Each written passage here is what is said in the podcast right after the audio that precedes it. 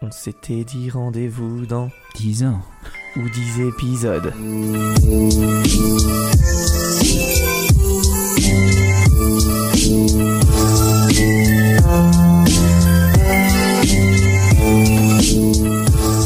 Bonjour à tous et bienvenue sur le chapitre 10 d'Incredibilis. Euh, bonjour l'ami, bonjour Arthur. Salut Thomas, t'es un peu parti comme euh, une, euh, un, un speaker de fête foraine. Euh, bah tu sais que c'est mon accent préféré. Avec l'accent euh, belge et seul le congolais que je ne maîtrise pas, c'est mes deux préférés. Ça va, t'as la forme Et dixième épisode, je suis hyper en forme. Ah bah on avait dit chapitre, mais si tu veux dire épisode, Ah ça peut pardon, être... oui, on dit chapitre. Ah bah on dit chapitre Non, mais on chez dit nous. chapitre. Donc euh, c'est la fête. Bah on avait dit à 10 on s'arrête et... Voilà, donc c'est notre dernier épisode, on est un peu ému. Ouais, je suis... Bah... pff, Papillon dans le ventre, euh, larmes dans les yeux. Euh, non Non, non, on continue. eh. Ouais. Eh, t'es fou toi Euh, Je pensais, je pensais, parce que je pense moi des fois, je me disais, euh, on a bientôt 7000, euh, 7000 euh, auditeurs par épisode ou par chapitre. Imagine que chacun de ces 7000 auditeurs nous laisse un commentaire. Aujourd'hui, maintenant, tout de suite. En une minute, on passe dans le top 10 des podcasts francophones. Allez, à vous de jouer. On vous laisse 10 secondes. C'est long 10 secondes. Ça serait pas mal quand même. Là, notoriété, on passe chez Michel Drucker, euh, Badabim Badaboum. euh, Il est toujours vivant, Michel Ducret Du- Durker Alors, euh, Michel Drucker, euh, il est toujours vivant. Et j'ai hâte de le rencontrer. Alors, euh, ça part sur quoi aujourd'hui Euh, Ça part sur un chapitre 10. Exceptionnel. Chapitre exceptionnel. Ouais. Euh, Rien de particulier, un truc cool. euh, Non, on va faire un truc très simple. Ouais. ouais, Ouais. plutôt basique, mais bon, Basique. on voulait, Ouais. on voulait pas non plus faire, euh, faire un truc exceptionnel. Ah, si Euh, Je, je t'avais pas dit, on, on a un petit, un petit imprévu. J'ai rencontré quelqu'un d'hyper intéressant, vraiment le gars euh, super. Euh, je vois sourire. Mais du coup, je me suis permis de l'inviter au podcast. Donc, euh, il va falloir être cool avec lui. C'est sa première intervention devant un micro, devant autant de téléspectateurs qui ne le regardent pas, mais qui l'écoutent. Et on va lui souhaiter bonne chance. C'est un gars hyper intéressant. Il travaille au CERN, l'astrophysique. Euh, bonjour et bienvenue, Toto. Euh, non, en fait, euh, moi je travaille pas au CERN en fait. Euh, ok, cool. Enfin, Euh, c'est. Enfin. Merde. Enfin, du coup, euh, c'est un peu bidon. en euh. fait, je crois que vous êtes gouré. Tu- Mais, mais je suis là, c'est bon. Ah ouais, parce que. je suis- Moi, enfin, on m'a- moi, on m'a dit qu'il fallait que je vienne, alors euh, je suis, je suis viendre. Ah ouais, parce que là, euh, c- c'est un peu problématique euh, quand même. elle, est moins, elle est moins bien que prévu, ta, ta surprise, du coup. Ouais, je me suis peut-être planté. Donc, euh, bah écoutez, euh, chers auditeurs, bah, c'est pas grave, on va continuer avec lui. Euh, on vous présente le, le fameux poteau Toto. Eh Bienvenue. bienvenue chez nous donc, euh, c'est un réel plaisir de l'accueillir. euh, C'est un plaisir pour moi. eh ben voilà. Euh, pas trop stressé, pas trop ému. Alors, je suis à la fois stressé et euh, excité. Je suis exi stressé. Il a repris. transpire des essais. Ouais. Voilà. Alors, là, j'ai j'ai un peu chaud, là, je t'avoue que. C'est c'est un peu stressant. Euh, J'ai une petite annonce à passer. Vas-y. Parce que vous, tous les deux, vous allez vous amuser dans le Jura, tout ça, avec vos vélos. Mhm. Parce que vous faites euh, du vélo de freeride. Mais moi, j'en fais pas. Pour l'instant, Voilà, je suis très déçu. Alors, je passe une annonce. Si quelqu'un a envie de me vendre ou me donner un vélo de freeride, ah, le gars. il- n'hésitez pas. Voilà, un vélo je de, suis de- là. de montagne, un mountain bike. Ouais, un vélo pour aller dans la montagne. Bah, nous recevrons tous vos commentaires. Allez avec voir les euh, belles plaisir. fleurs du Jura. Ouais, ouais, ouais, ben avec plaisir, Arthur. Il va falloir nous suivre du coup parce que c'est costaud. Hein. Ah, mais je sais, mais moi, euh, dès que tu me donnes un peu de nourriture, euh, après, je suis. hein. Ok, eh ben, S'il y a des ravitaillements. on ira devant avec un, don- avec un donut soki. voilà, on va trouver des solutions pour que tu suives. Euh, Est-ce qu'on boit quelque chose aujourd'hui, euh, Oui. mon cher ami Alors alors. On boit quoi, patron Oui, on boit quelque chose aujourd'hui. J'ai ramené une petite bière artisanale bio Ouais, qui vient euh, de Provence. Euh, c'est la poulpe, c'est une bière blanche qui est brassée euh, donc en Provence avec de l'eau du Verdon. d'accord, de l'eau de source. Euh, bah de l'eau du Verdon, du, du Verdon, Ouais, de la source, d'une des sources du Verdon en fait. L'eau de source, c'est du Verdon. c'est pas le lieu de l'eau la source. pure, hein. l'eau pure du Verdon. Ok, de Voilà. l'eau de source, donc Voilà. en gros. Des céréales bio, des fines épices de notre région confèrent à cette bière le goût de l'authenticité. Accent parfaitement maîtrisé. Ouais, ça assumé. fait un peu. Non, je suis vraiment désolé. C'est horrible, c'est comme ces, comme ces gars qui, qui imitent les Québécois sans y arriver. Mais c'est bien, tu l'as assumé jusqu'au bout. Ouais, et d'ailleurs, euh, non, en fait, j'ai j'ai pris cette bière parce que alors, bon, je trouve le ticket super cool. Et euh, ils avaient euh, une petite. euh, une petite explication de comment boire cette bière. Ce qui est plutôt fun, ouais. Ouais, je vous la lis tout de suite. Donc, suggestion de dégustation. Oh, je l'ai hyper bien dit sans faire de faute. Apéritif entre amis en écoutant Jimi Hendrix. L'album, c'est Axis Bold as Love. fact I'm trying to say it's frightened like me. All these emotions of mine keep holding me from giving my life to a rainbow like you, but uh, a damn bold, bold as love. Yeah. Donc, on va partir là-dessus. Ça part. Euh, elle n'est pas blanche. Elle est, elle est plus rousse que blanche. Et il le fait si bien. Euh, Magnifique. Alors, qu'est-ce que ça sent Ah, ça sent bon. Et ça sent la Méditerranée. J'essaie à maintenant à chaque bière, j'essaie de faire gaffe. Je, je prends un moment pour sentir, pour essayer de trouver des. Mais j'ai- je crois que j'ai le nez le plus nul de l'histoire des nez. Non, il y a le mien aussi. Parce qu'il est gros mais inefficace. Alors, j'ai une odeur. Vous me dites ce que ça- vous en eh, pensez. alors, ok. Sauce barbecue. Et moi j'allais dire melon. Ouais, Non, bah, mais c'est- non, c'est- pour- moi, pour de Mais vrai. moi, sérieusement, sauce barbecue, ça sent le sucre. Non, me- bah melon, tu me diras euh, courge. Euh, Non, la- le melon ça fait partie de. Ah, mais oui, mais bien sûr, c'est un truc à la courge. On aurait pu. euh, Euh, Non, mais c'est pas la courge, c'est. euh, Oui, mais elle est à la courge, la bière, elle s'appelle courge musquée. Je sais qu'ils lui mettent des, euh, des écorces d'agrumes en fin de fermentation. Et alors, elle est hyper trouble, elle est Vraiment Quelle pas blanche. couleur elle est plutôt. une couleur de euh, miel. Moi, c'est fou. Taupe. C'est cuivre. du miel artisanal. C'est fou de rien sentir comme ça. Elle fait pas de mousse. Non, pas du tout. Pas du tout de mousse. Alors Elle qu'on l'a est à- plutôt bien on dit versée. qu'elle est à combien Euh, 6,5% d'alcool. T'as goûté avec le nez Alors en essayant de sentir la vierge, je la goûte avec le nez. Ne faites jamais ça. Alors, on Est-ce que voit- c'est on voit la moustache est-ce que c'est ça qu'on appelle la rétro-olfaction Je crois pas, non. Ça m'a fait pleurer. Pas beaucoup de bullets, ouais. Je sais pas si c'est une qualité de pas avoir de. de Moi, je de trouve bulles. qu'à pas ce bien. Ah ouais, et euh, il faut quand même dire que. que nous avons posé nos verres Oh. sur... Thomas, je te laisse... euh, Alors, Arthur m'a fait une magnifique surprise, il a fait des sous-bocs. Euh, pour ceux comme moi qui ne savaient pas ce que c'était les sous-bocs, c'est là où tu poses ton verre dans un bar.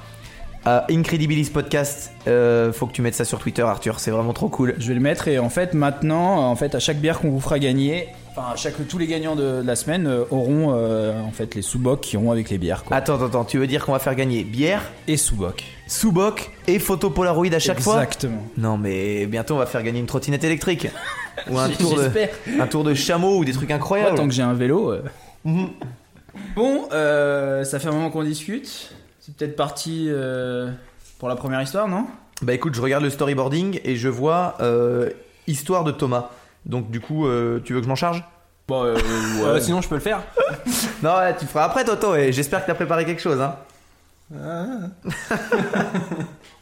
Allez les gars, j'ai une histoire d'escroc de qualité aujourd'hui. On attaque très très fort. Encore un escroc. Ouais, mais moi c'est ma spécialité les escrocs. Tu sais, je suis un petit peu escroc dans la vie donc euh, C'est vrai. Il faut que je continue là-dessus. Le gars, c'est un anti-héros parfait, le roi des charlatans. Euh, un type qui vendrait père et mère pour gagner en célébrité. Mais c'est aussi un de ces types qui nous a fait gagner la guerre, donc c'est un héros. Et dans son registre, un champion toute catégorie, vous allez savoir pourquoi. Alors, euh, si vous êtes prêts à découvrir. Oh Eh, Hey T'es fou, gars Non, ça c'est nous, c'est moi Ouais, mais. Non Un peu trop d'initiative là. Ouais, On non redescend, on redescend. Doucement, putain, c'est. Ok, T'as est-ce gâché que- mon truc Je pensais que je faisais partie de la famille. Ouais, mais pas encore. Enfin, intègre-toi. On va faire un vote Twitter après, mais pff, on veut bien faire des efforts. Mais là, euh, c'est Bonne idée ça, on va faire un vote, on va savoir si on doit te garder ou pas. Pour ou contre le poteau toto Ce sera exactement ça. J'étais pour ou plutôt contre pour. le poteau Toto, on va mettre ça. mais doucement. Bon, faut que je la refasse alors. C'est parti. si vous vous sentez qu'Uranus arrivant au Bélier vous donne envie d'apprendre, attendez, attendez, attendez, parce qu'elle est dure. Elle est dure, il faut que je la refasse. Ah les gamins. Si vous sentez qu'Uranus arrivant en bélier vous donne envie d'apprendre et que le professeur Trelawney d'Harry Potter ne vous fait pas peur, sortez votre télescope et vos cartes de tarot et découvrons l'histoire de Louise de Vol.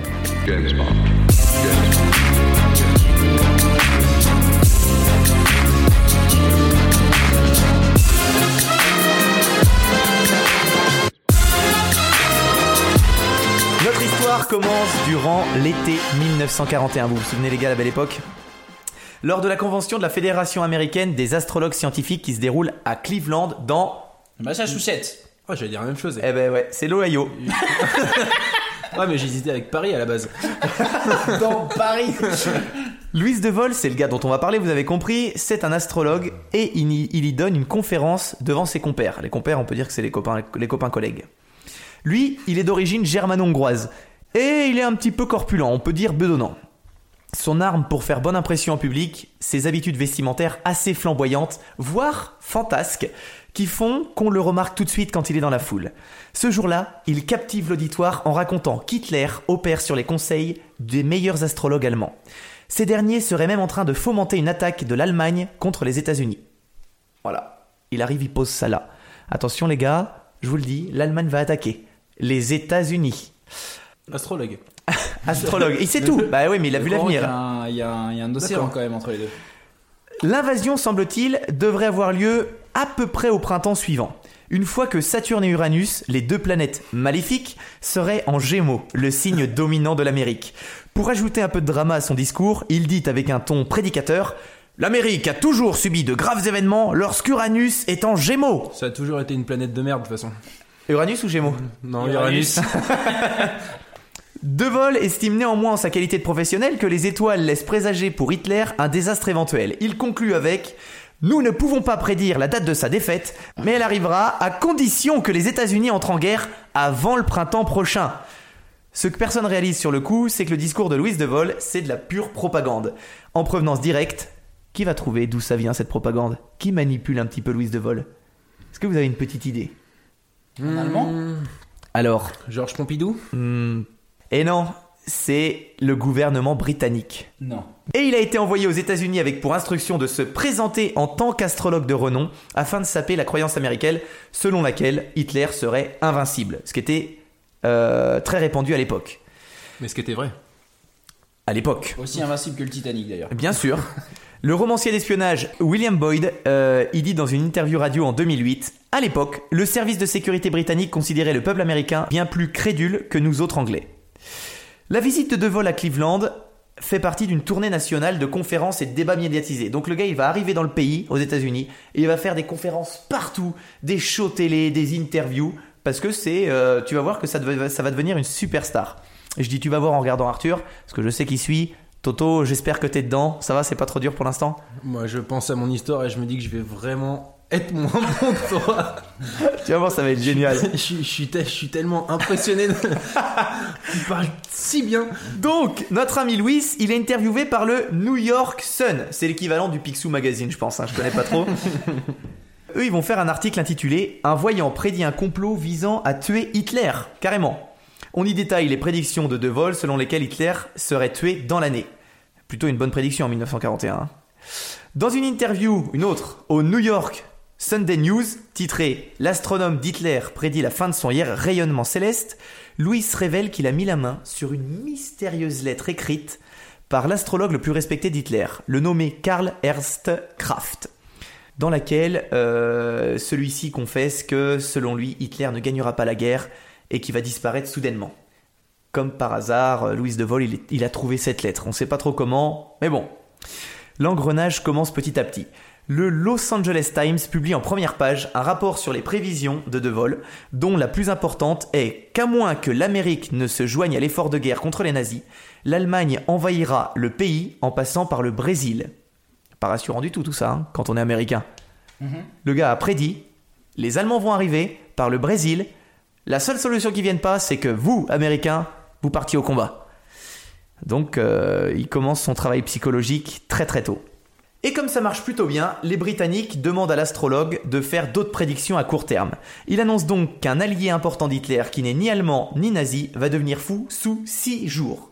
Et comme par hasard, voilà qu'un rapport de presse sort disant que l'amiral George Roberts, un haut commissaire de Vichy qui officie maintenant aux Antilles, vient de perdre l'esprit. Il hurle durant la nuit, il est détaché de ses fonctions car il est incapable de, de les, de les mener à bien. La prédiction surnaturelle de, de Vol, elle est donc vraie. Il avait prédit qu'un un gars d'Hitler deviendrait fou. Rapidement, c'est arrivé. C'est Nostradamus. C'est exactement ça. Et très vite, toutes ces prédictions, elles vont faire le tour du monde. Un journal Kérotte, pas le légume, hein, la ville avec les pyramides. Mais qui pète pas, par contre. Oh, il est bon. Euh, va- ouais.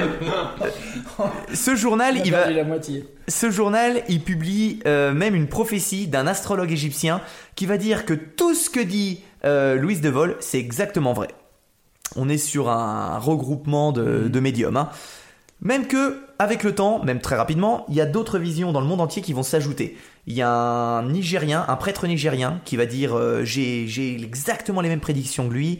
Il prévoit exactement les mêmes événements. En fait, les gars, ils, ils arrivent tous à dire bon ben ce qui va se- ce qu'il dit, ça, ça va vraiment se passer quoi. On est arrivé aux mêmes conclusions dans l'étude des étoiles et tout, ça va se passer. Donc sans surprise, le public commence à croire tout ce que dit De Vol. Ils ne peuvent pas savoir que tous les rapports de presse ont été volontairement semés par les services secrets britanniques et que la lettre de Kraft, le fameux conseiller médium d'Hitler, est un faux document. En fait, à l'époque, les Américains, ils étaient beaucoup moins euh, sceptiques sur l'astrologie. Et en fait, De Vol, quand il est arrivé là-bas, il a tout de suite été pris dans les émissions de télévision. Donc il a eu une notoriété énorme. Mais c'est pas que les Américains, c'est à cette époque-là surtout. Exactement. C'est l'époque, ils faisaient ça. Mais bon, dans la zone où il Ils est... avaient des astrologues euh, pour. euh, Ouais, presque les- les officiels. grands- ouais, c'est ça, presque officiel. C'était presque un. Ça arriverait un pas métier aujourd'hui, euh, genre parfaitement que reconnu. les, les journaux ils disent des informations pas Oui, oui, vérifiées voilà. Mm. ou de fausses informations. enfin, enfin, je veux dire, Ce serait fou. enfin, enfin, on est on est plus en 1940. Tout ça est vrai. Notre ami fantasque continue donc. La mort d'Hitler est assurée, affirme-t-il lors d'une conférence de presse à New York. Attention, prédiction dans 3, 2, 1. Elle se produira lorsque Neptune entrera dans sa maison de mort, au moment même où la progression de son ascendant rejoindra sa Neptune natale, qui sera provoquée par la transition d'Uranus. Pas besoin de chercher, ça veut rien dire. hein. Mais il l'a dit. Il ajoute qu'il est certain qu'Hitler est alarmé par la prédiction aussi certaine de sa mort, puisqu'il croit dur comme fer en l'astrologie. Vous le saviez en fait qu'Hitler il croyait dur comme fer en l'astrologie Ça m'étonne pas. Non, Hitler, il croit de fer. Revenons un peu sur notre homme. De Vol, c'est un véritable astrologue praticien à la base. Dans ses mémoires parues en 1937, I Follow My Star, c'est le nom de ses mémoires, il décrit un point déterminant de sa vie lorsque, étant jeune romancier à Berlin, il rencontre un homme dont l'habileté à produire des horoscopes exacts est si hallucinante que De Vol se plonge lui aussi dans l'étude de l'astrologie. Il quitte l'Allemagne en 1935. C'est un peu une nécessité parce qu'il a des origines juives et ça se passe pas très bien pour lui à ce moment-là. C'est un peu une nécessité. Pas le bon moment. Non, c'est pas le bon moment pour lui. Et il s'installe à Londres pour se forger une solide réputation de voyant, de voyant au sein des cercles des puissants londoniens. Très très vite, il va vendre ses horoscopes, l'équivalent de 1000 euros actuels. On est sur un bon voyant, hein. Attends, Un horoscope, 1000 euros. 1000 euros. Voilà. Ok. Enfin, c'est un horoscope, une prédiction. Ok. Et vu qu'il côtoie des gens de la très haute société, De la haute. de la haute ça va passer. Ah, c'est rentable. hein. La nature de sa clientèle, comprenant des diplomates étrangers et du personnel militaire, elle attire bientôt l'attention du MI5. Euh, Il y a des officiers supérieurs des services de renseignement qui décident qu'il pourrait être utile de le recruter. Eh, pas mal. Pendant ce temps-là, de son côté, c'est rigolo, lui, il tente de persuader le pouvoir en place de la dimension vitale de sa contribution en se disant que ça pourrait être un énorme atout pour l'effort de guerre. Il affirme que l'ensemble des dates correspondant au mouvement militaire d'Hitler sont liées à des activités astrologiques. À chaque fois, c'est pas Hitler qui décide, c'est les étoiles en gros. Ça c'est incroyable. Lui, il est sûr de ça. Il propose de lire les horoscopes du Führer et de ses sbires, affirmant qu'il peut savoir n'importe quel avis astrologique que le Troisième Reich reçoit. On peut dire que ces, horo- ces horoscopes font fureur. Il peut obtenir un aperçu fort utile de leur stratégie militaire, pourtant hautement imprévisible à cette période. Ouais, parce que quand on s'intéresse à la stratégie euh, nazie à l'époque, on sait que c'est une stratégie assez balèze et assez surprenante. Il faisait des choses que les, les forces alliées ne comprenaient pas. Et lui, il dit, eh ben, en étudiant les étoiles, avec mes, dé- mes, mes pouvoirs de médium, je peux deviner ce qu'ils vont faire et à quel moment. Ce qui est plutôt un certain atout euh, quand on y croit. Donc, chargé de cette tâche douteuse, De Vol, il s'installe seul en tant que bureau de recherche psychologique. Et il occupe plusieurs chambres à l'hôtel Grosvenor House. Je sais plus trop comment c'est tu le nom de l'avais dit, tu l'hôtel. l'avais dit. Ouais, ouais. C'était- c'était- Mais je sais que c'est sur Park Lane. Et il y prépare des rapports astrologiques sur les hauts fonctionnaires militaires allemandes. allemands. Selon Eric Howe, qui à l'époque était employé par les Britanniques, personne ne le prit au sérieux. En fait, il arrive là-dedans et tout le monde sait que c'est un charlatan. mais ils vont avoir besoin de lui, vous verrez plus tard. Cependant, les services secrets réalisent vite que ces connaissances astrologiques peuvent être un instrument de propagande tout à fait viable. Ils ont alors une idée. La résurrection d'un magazine astrologique allemand disparu qui s'appelait Zénith, qui va être rédigé par De Vol et distribué en Allemagne de façon subtile. Sous la supervision du MI5, le magazine professe des prédictions sur mesure afin d'effrayer les forces allemandes. Pour vous donner un exemple, les gars, euh, le glorieux commandant naval allemand Reinhard Suren, j'ai pris un peu l'accent allemand, euh, il est présenté comme ayant un horoscope si chanceux que ces hommes n'auraient pas à faire face au danger tant qu'ils se trouveront personnellement proches de lui. En fait, euh, De Vol, il fait cet horoscope. Ah Lui, Du coup, en gros, c'est juste pour que tout le monde le suive euh, à fond les ballons. exactement, lui, il est tellement Si chanceux, malin. personne ne peut, tous ceux qui seront à côté de lui ne pourront pas être touchés, ne seront pas blessés, il y aura rien. Mais est-ce que c'est vrai Enfin, je, enfin, je, pff, enfin, Enfin, je peux pas savoir. Mais est-ce que c'est vrai euh, Ben, sur Rennes, ce qui va se passer, c'est que juste après la parution de cet article, il va être hyper vite promu. Et il va donc quitter son navire. On pense actuellement que s'il a été promu comme ça et qu'il a quitté son, le navire où il, est, où il est officier, c'est pour juste tenir chance aux hauts placés avec qui il est plus tard. C'est. si. Et En fait, il- Sérieusement juste après ça, ils l'ont enlevé de son poste et ils l'ont rajouté à un autre poste avec les hauts dirigeants. Peut-être que c'était juste pour leur porter chance. Lee Richard, un des gars du MI5 qui faisait des prédictions pour Louis, dit dans son livre Black Heart Alors que je donnais mes prédictions pour que Devol les retravaille, il me regarda fixement en fronçant les sourcils avec une terrifiante férocité, comme s'il me reprochait mon cynisme. Puis il attrapa une poignée de cartes astrologiques et effectua de rapides calculs astraux. Cela fait, il se tourna à nouveau vers moi. Son froncement de sourcils s'était entre-temps changé en un sourire condescendant, adoptant une attitude de maître euh, s'adressant à un néophyte prometteur. Il dit dans un anglais teinté d'accent berlinois guttural Comment fais-tu cela, mon ami Non, c'est russe, ça. Non, je viens de me rendre compte en le faisant que j'arrivais pas à l'accent allemand. Je vais le reprendre normalement. Comment fais-tu cela, mon ami C'est tout à fait extraordinaire, il y a quelque chose de très juste dans ce que tu me dis. Mais je devais conserver la plus neutre des expressions lorsque j'adressais mes suggestions. C'était simplement le fruit d'une coïncidence heureuse si tout ce que je suggérais coïncidait comme par hasard avec ce que les étoiles disaient en effet. Si vous avez suivi les gars, toutes les prédictions que, font, euh, que fait de vol, ben en fait c'est pas lui qui les fait, c'est les services secrets du Il a mis 5. voilà. Ils lui disent, tu vas dire ça. Lui, il les reformule un petit peu, euh, Neptune, euh, Uranus et tout. Et il- ça se passe comme ça. Il n'y a rien qui est venu directement de lui. Et le sixième article de Zénith, il révèle également que, le, que des leaders SS trahiront bientôt Hitler. La prédiction de Zénith, qui s'avéra juste, fut particulièrement utile. En effet, le journal avait prévu le succès récent des forces navales alliées qui tendirent une embuscade à un sous-marin allemand, U-Boat. Opération qui avait été rendue possible par le décryptage du code militaire d'Enigma. Enigma. Enigma. Bien joué les gars Fait par le MI5 et surtout par Alan Turing. Bien joué Arthur Il est solide le gars. En effet, un des rôles les plus valorisants de De Vol pour l'espionnage britannique fut de constituer une couverture pour les informations obtenues grâce à Enigma, qui était à l'époque utilisée par les hauts commandements allemands pour transmettre des ordres. Une fois qu'Alan et les cryptanalystes du fameux Bletchley Park avaient décrypté le code, il était vital que personne ne soit au courant de l'outil extrêmement puissant qu'ils avaient en leur position, à leur disposition. Ainsi, lorsque l'information passait de service de renseignement jusqu'au quartier de commandement, la source nommée était le bureau de recherche psychologique de Louis. Comme si toutes les informations arrivaient de chez lui en fait.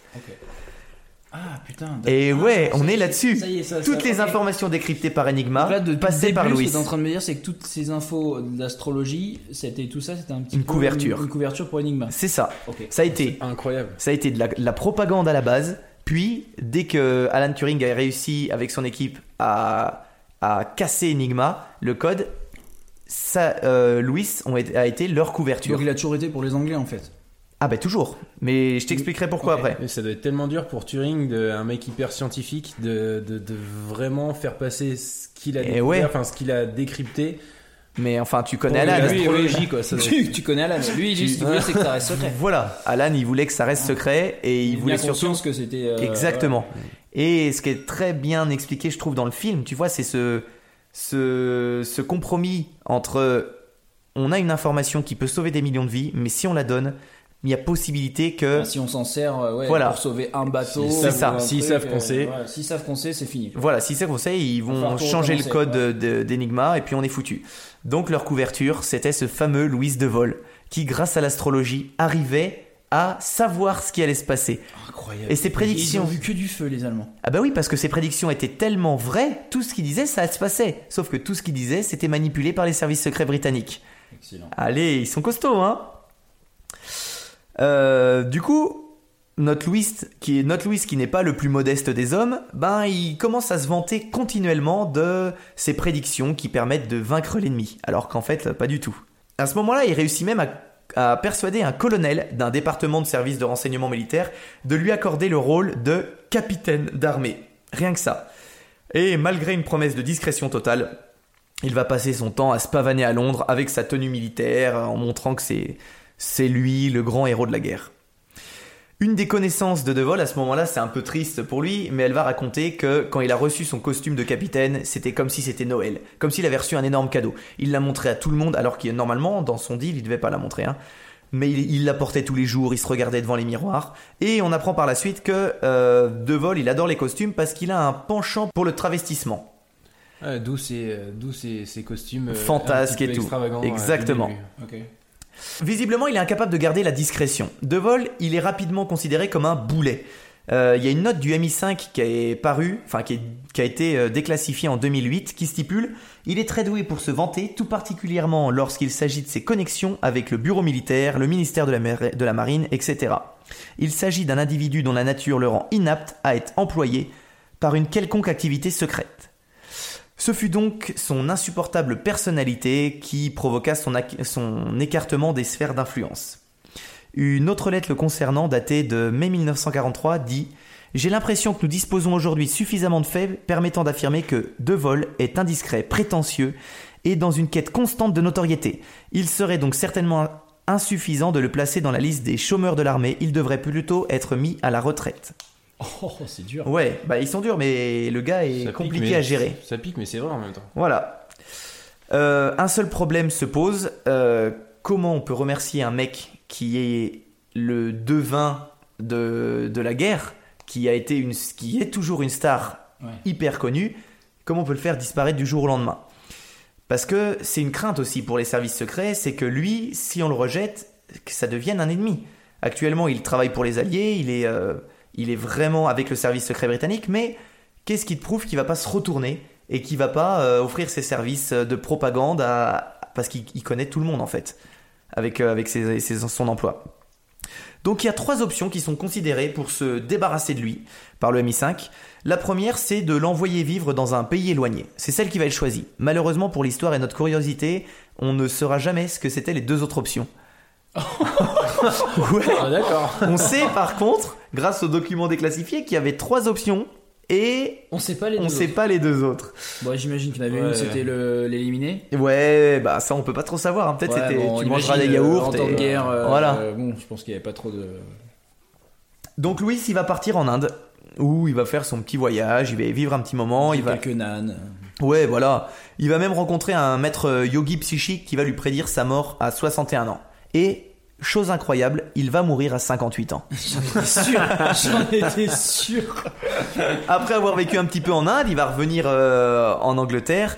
Et euh, bah, pour le remercier pour ses services rendus, euh, la couronne va, le- va lui donner la citoyenneté britannique.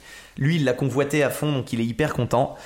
Mais il va rester très longtemps sous la surveillance du MI5 parce que c'est quand même quelqu'un de très, pro- très populaire, qui a beaucoup beaucoup d'influence auprès des hautes sphères, et il est vraiment considéré comme à risque. Euh, Et puis ils sont, ils sont quand même très peu. Et en fait, il n'y a que le MI5 qui sait que ses prédictions sont fausses. Mais C'est le ça seul. veut dire que là, même dans la haute, euh, même dans la- les politiciens Personne ne britanniques, sait que c'est tout le un- monde pense que c'est c'est ça. vrai. Il n'y a que le MI5 qui sait. c'est les seuls qui savent que je suis un- c'est Ouais, un donc pour ça que charlatan. C'est compliqué. C'est ça, exactement. Euh, après la guerre, il va devenir auteur populaire et hyper prolifique de romans parce que il va oublier complètement son obsession pour l'astrologie et il va écrire des livres. Euh, le premier qui trouve combien de livres il a écrit, allez, celui qui est le plus près a le droit de boire une gorgée. Ok, 10. 55 tonnes.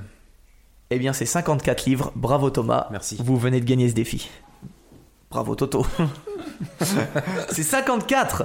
Il a écrit 54 livres. 54 tonnes Ouais, bah c'est 50 eh, c'est presque le même numéro. Ouais, je me suis trompé, je voulais dire livre. Excuse-moi, je bafouille. Par contre, euh, d'après de très nombreux historiens, il s'avère que sa carrière d'espion imposteur, qui était vraiment une imposture totale, euh, a joué un énorme rôle de propagande et qu'elle a certainement, même très certainement, précipité l'action militaire américaine. En fait, grâce à lui, sa principale action de propagande, si vous vous souvenez bien, Ah, c'est de faire accélérer euh, C'est ça. l'aide des troupes américaines. Parce qu'à la base, les troupes américaines, elles étaient un petit peu réticentes, Oui, il elles a pas comptaient trop envie, intervenir. ouais. Mm. Et lui, avec tous ses shows télévisés en disant il faut absolument que les États-Unis interviennent maintenant. Sinon, Parce vous êtes que- dans la merde, les gars. Exactement, sinon les Allemands vont intervenir. Par le Brésil. Ouais. Donc il a fait en sorte que, il a peut-être fait en sorte que les, Éta- les États-Unis sont intervenus beaucoup plus tôt. Euh, malgré le fait que certains hommes de main d'Hitler croyaient en l'astrologie, comme Himmler, la discipline, elle est officiellement bannie de l'Allemagne nazie à ce moment-là, enfin après la guerre. La vérité, si je veux tout vous dire les gars, c'est qu'Hitler y considérait l'astrologie comme une absurdité totale. C'est ce que confirme euh, Christopher Andrew, un historien du MI5, Ce que tu viens de dire au début, ce que tu nous as dit au début, était une connerie. alors. et non, je vous ai pas dit. Je vous ai dit, est-ce que vous saviez Et vous m'avez dit oui. Donc oui, c'est ce que je vous ai dit. Parce qu'en fait, non, en fait, on a souvent cette croyance que Hitler, il, il était vraiment fan Et d'astrologie. moi, j'étais- moi, j'ai la, j'ai toujours la, enfin, il me semble que j'ai, ou alors je me. T'as trompe. toujours eu ça en tête Non, mais qu'il était fan de sciences occultes, etc. Ok, ben en fait, comme je disais, Christopher Andrew, qui est un vrai historien du MI5, il dit euh, la croyance selon laquelle on- Hitler accordait de l'attention aux horoscopes est restée dans nos mémoires à cause de Louise de Vol. C'est une perception historique erronée qui perdure encore aujourd'hui.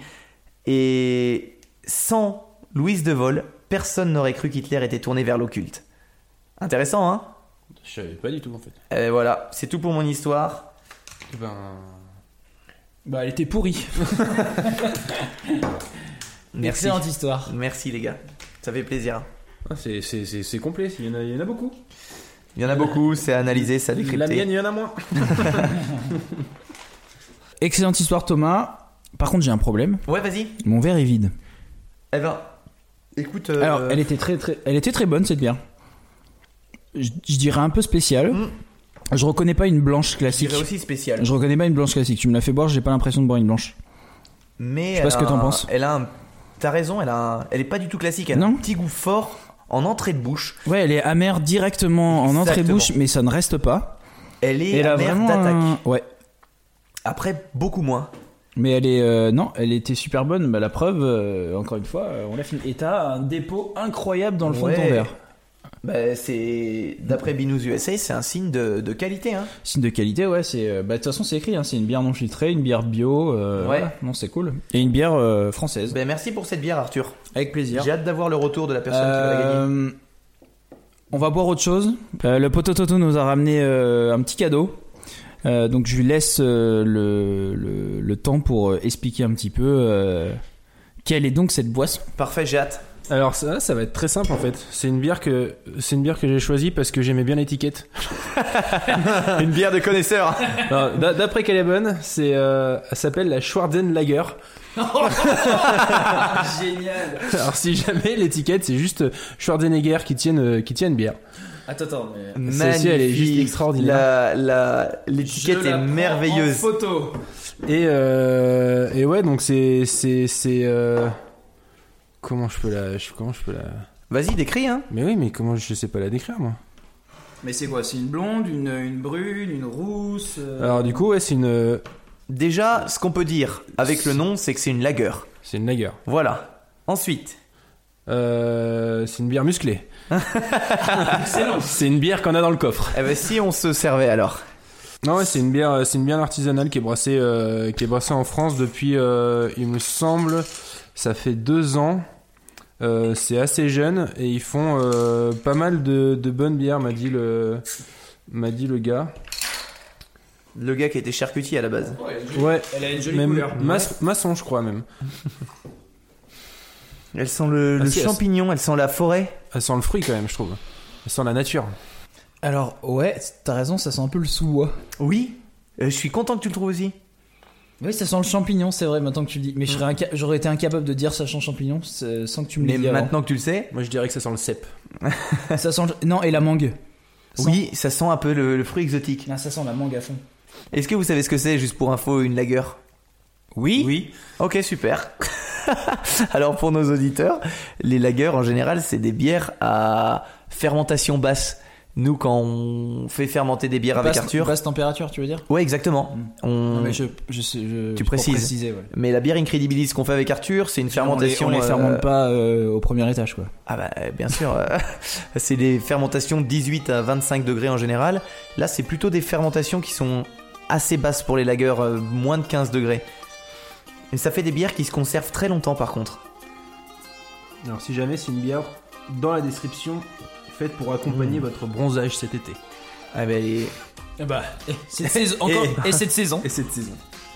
Et donc du coup j'en ai pris une, euh, une en plus pour, euh, pour l'heureux, l'heureux élu. Oh, Allez Oh, excellent. Je suis- donc ça je veut suis dire que l'invité cette parfait. semaine, cette semaine, il y aura donc trois bières à gagner. Euh, le gagnant de cette semaine aura donc deux poulpes avec euh, une euh, Schwarzenlager. Schwarzen- C'est quoi Schwarzenlager Prononce-le bien, Schwarzenegger, à l'allemande. je pense. Schwarzenlager. Schwarzenegger. Schwarzenlager, donc, euh, et puis deux poulpes. et puis J'adore voilà. l'étiquette. Ouais, l'étiquette est super. bah écoute Arthur, euh, pff, Moi, je suis ravitaillé, je suis prêt à raconter mon histoire. ok, bah il nous reste un peu de C'est temps, parti. vas-y. Hein. Il nous reste un peu de temps, merci. Allez, c'est parti. Allez.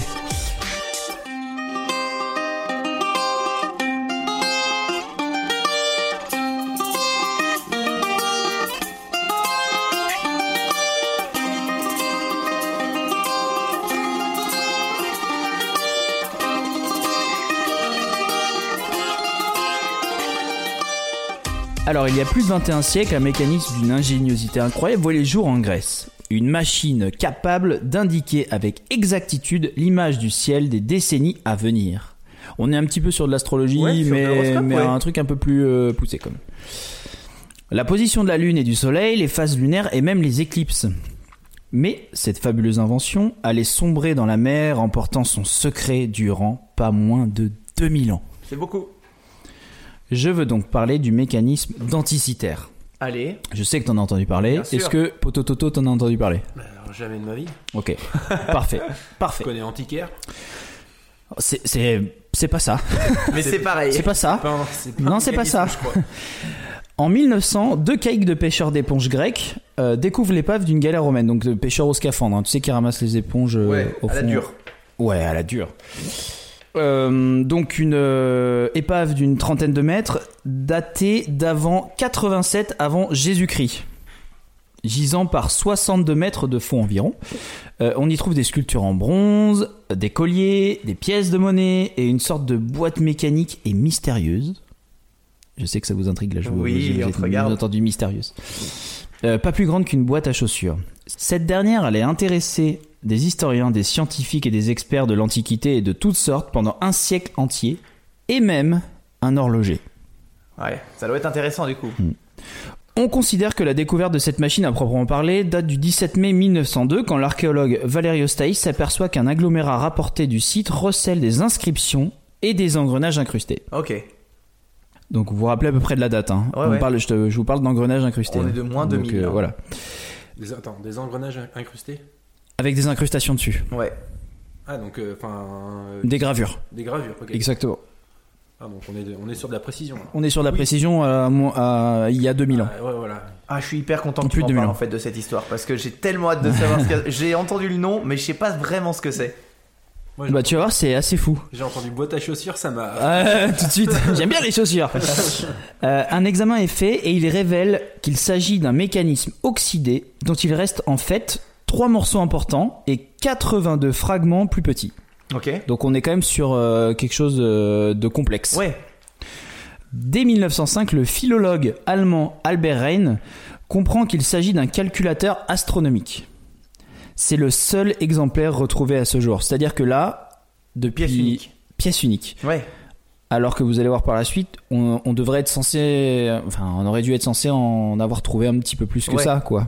Et on reste euh, du coup je regarde Toto, on philologue, on laisse passer comme ça. Mais euh, je voulais pas te couper parce que philologue, alors je sais pas ce que c'est.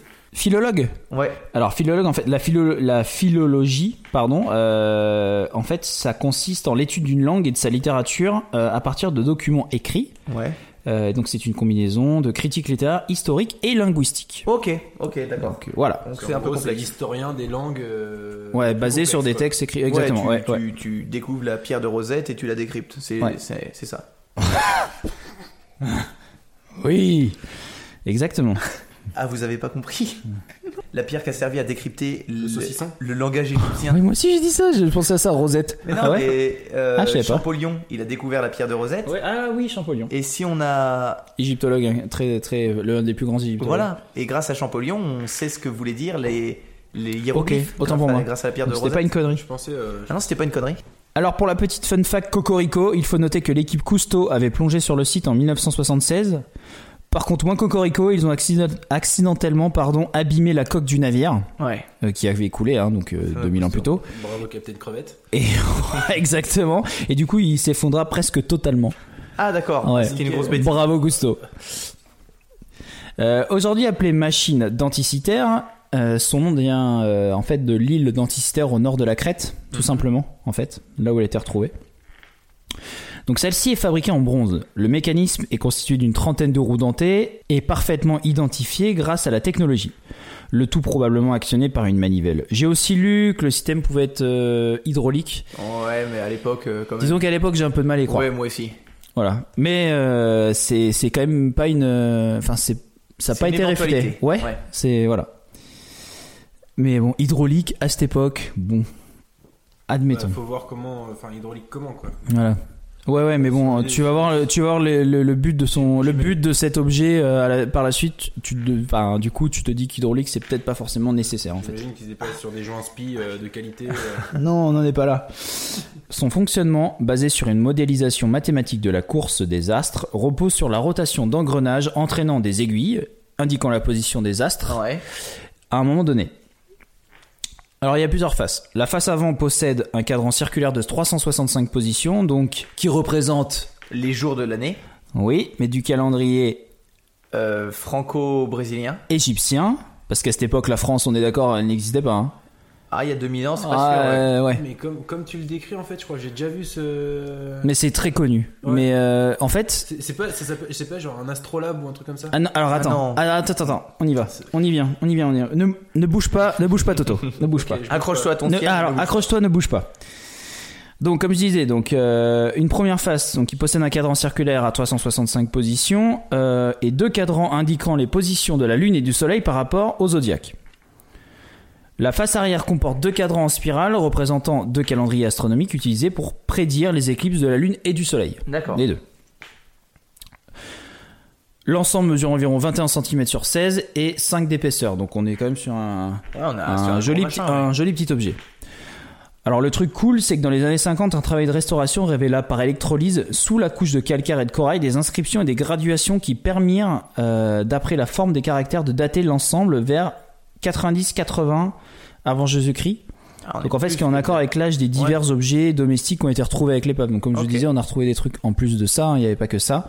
Euh, contrairement au, euh, enfin, que je sais pas si tu te rappelles euh, de la Les- pile de Bagdad. Je les sais que t'as piles déjà de Bagdad, oublié. bien voilà. sûr. Donc, C'était très compliqué de dater. Ouais. Euh, Toujours pas voilà. daté d'ailleurs. Et euh, donc ça en dépit de la plus haute antiquité de certaines des statues, qui ont été euh, complètement abîmées. Mhm. Les roues dentées et les graduations firent penser tout d'abord à un banal astrolabe. Et là, Ah. j'avais noté, Poto Toto, toi tu sais ce que c'est un astrolabe Allez Allez Donc vas-y, décris-nous ce que c'est un astrolabe. Bah, ça ressemble un peu à un gros donut. Non, non, ça sert à quoi Non, mais.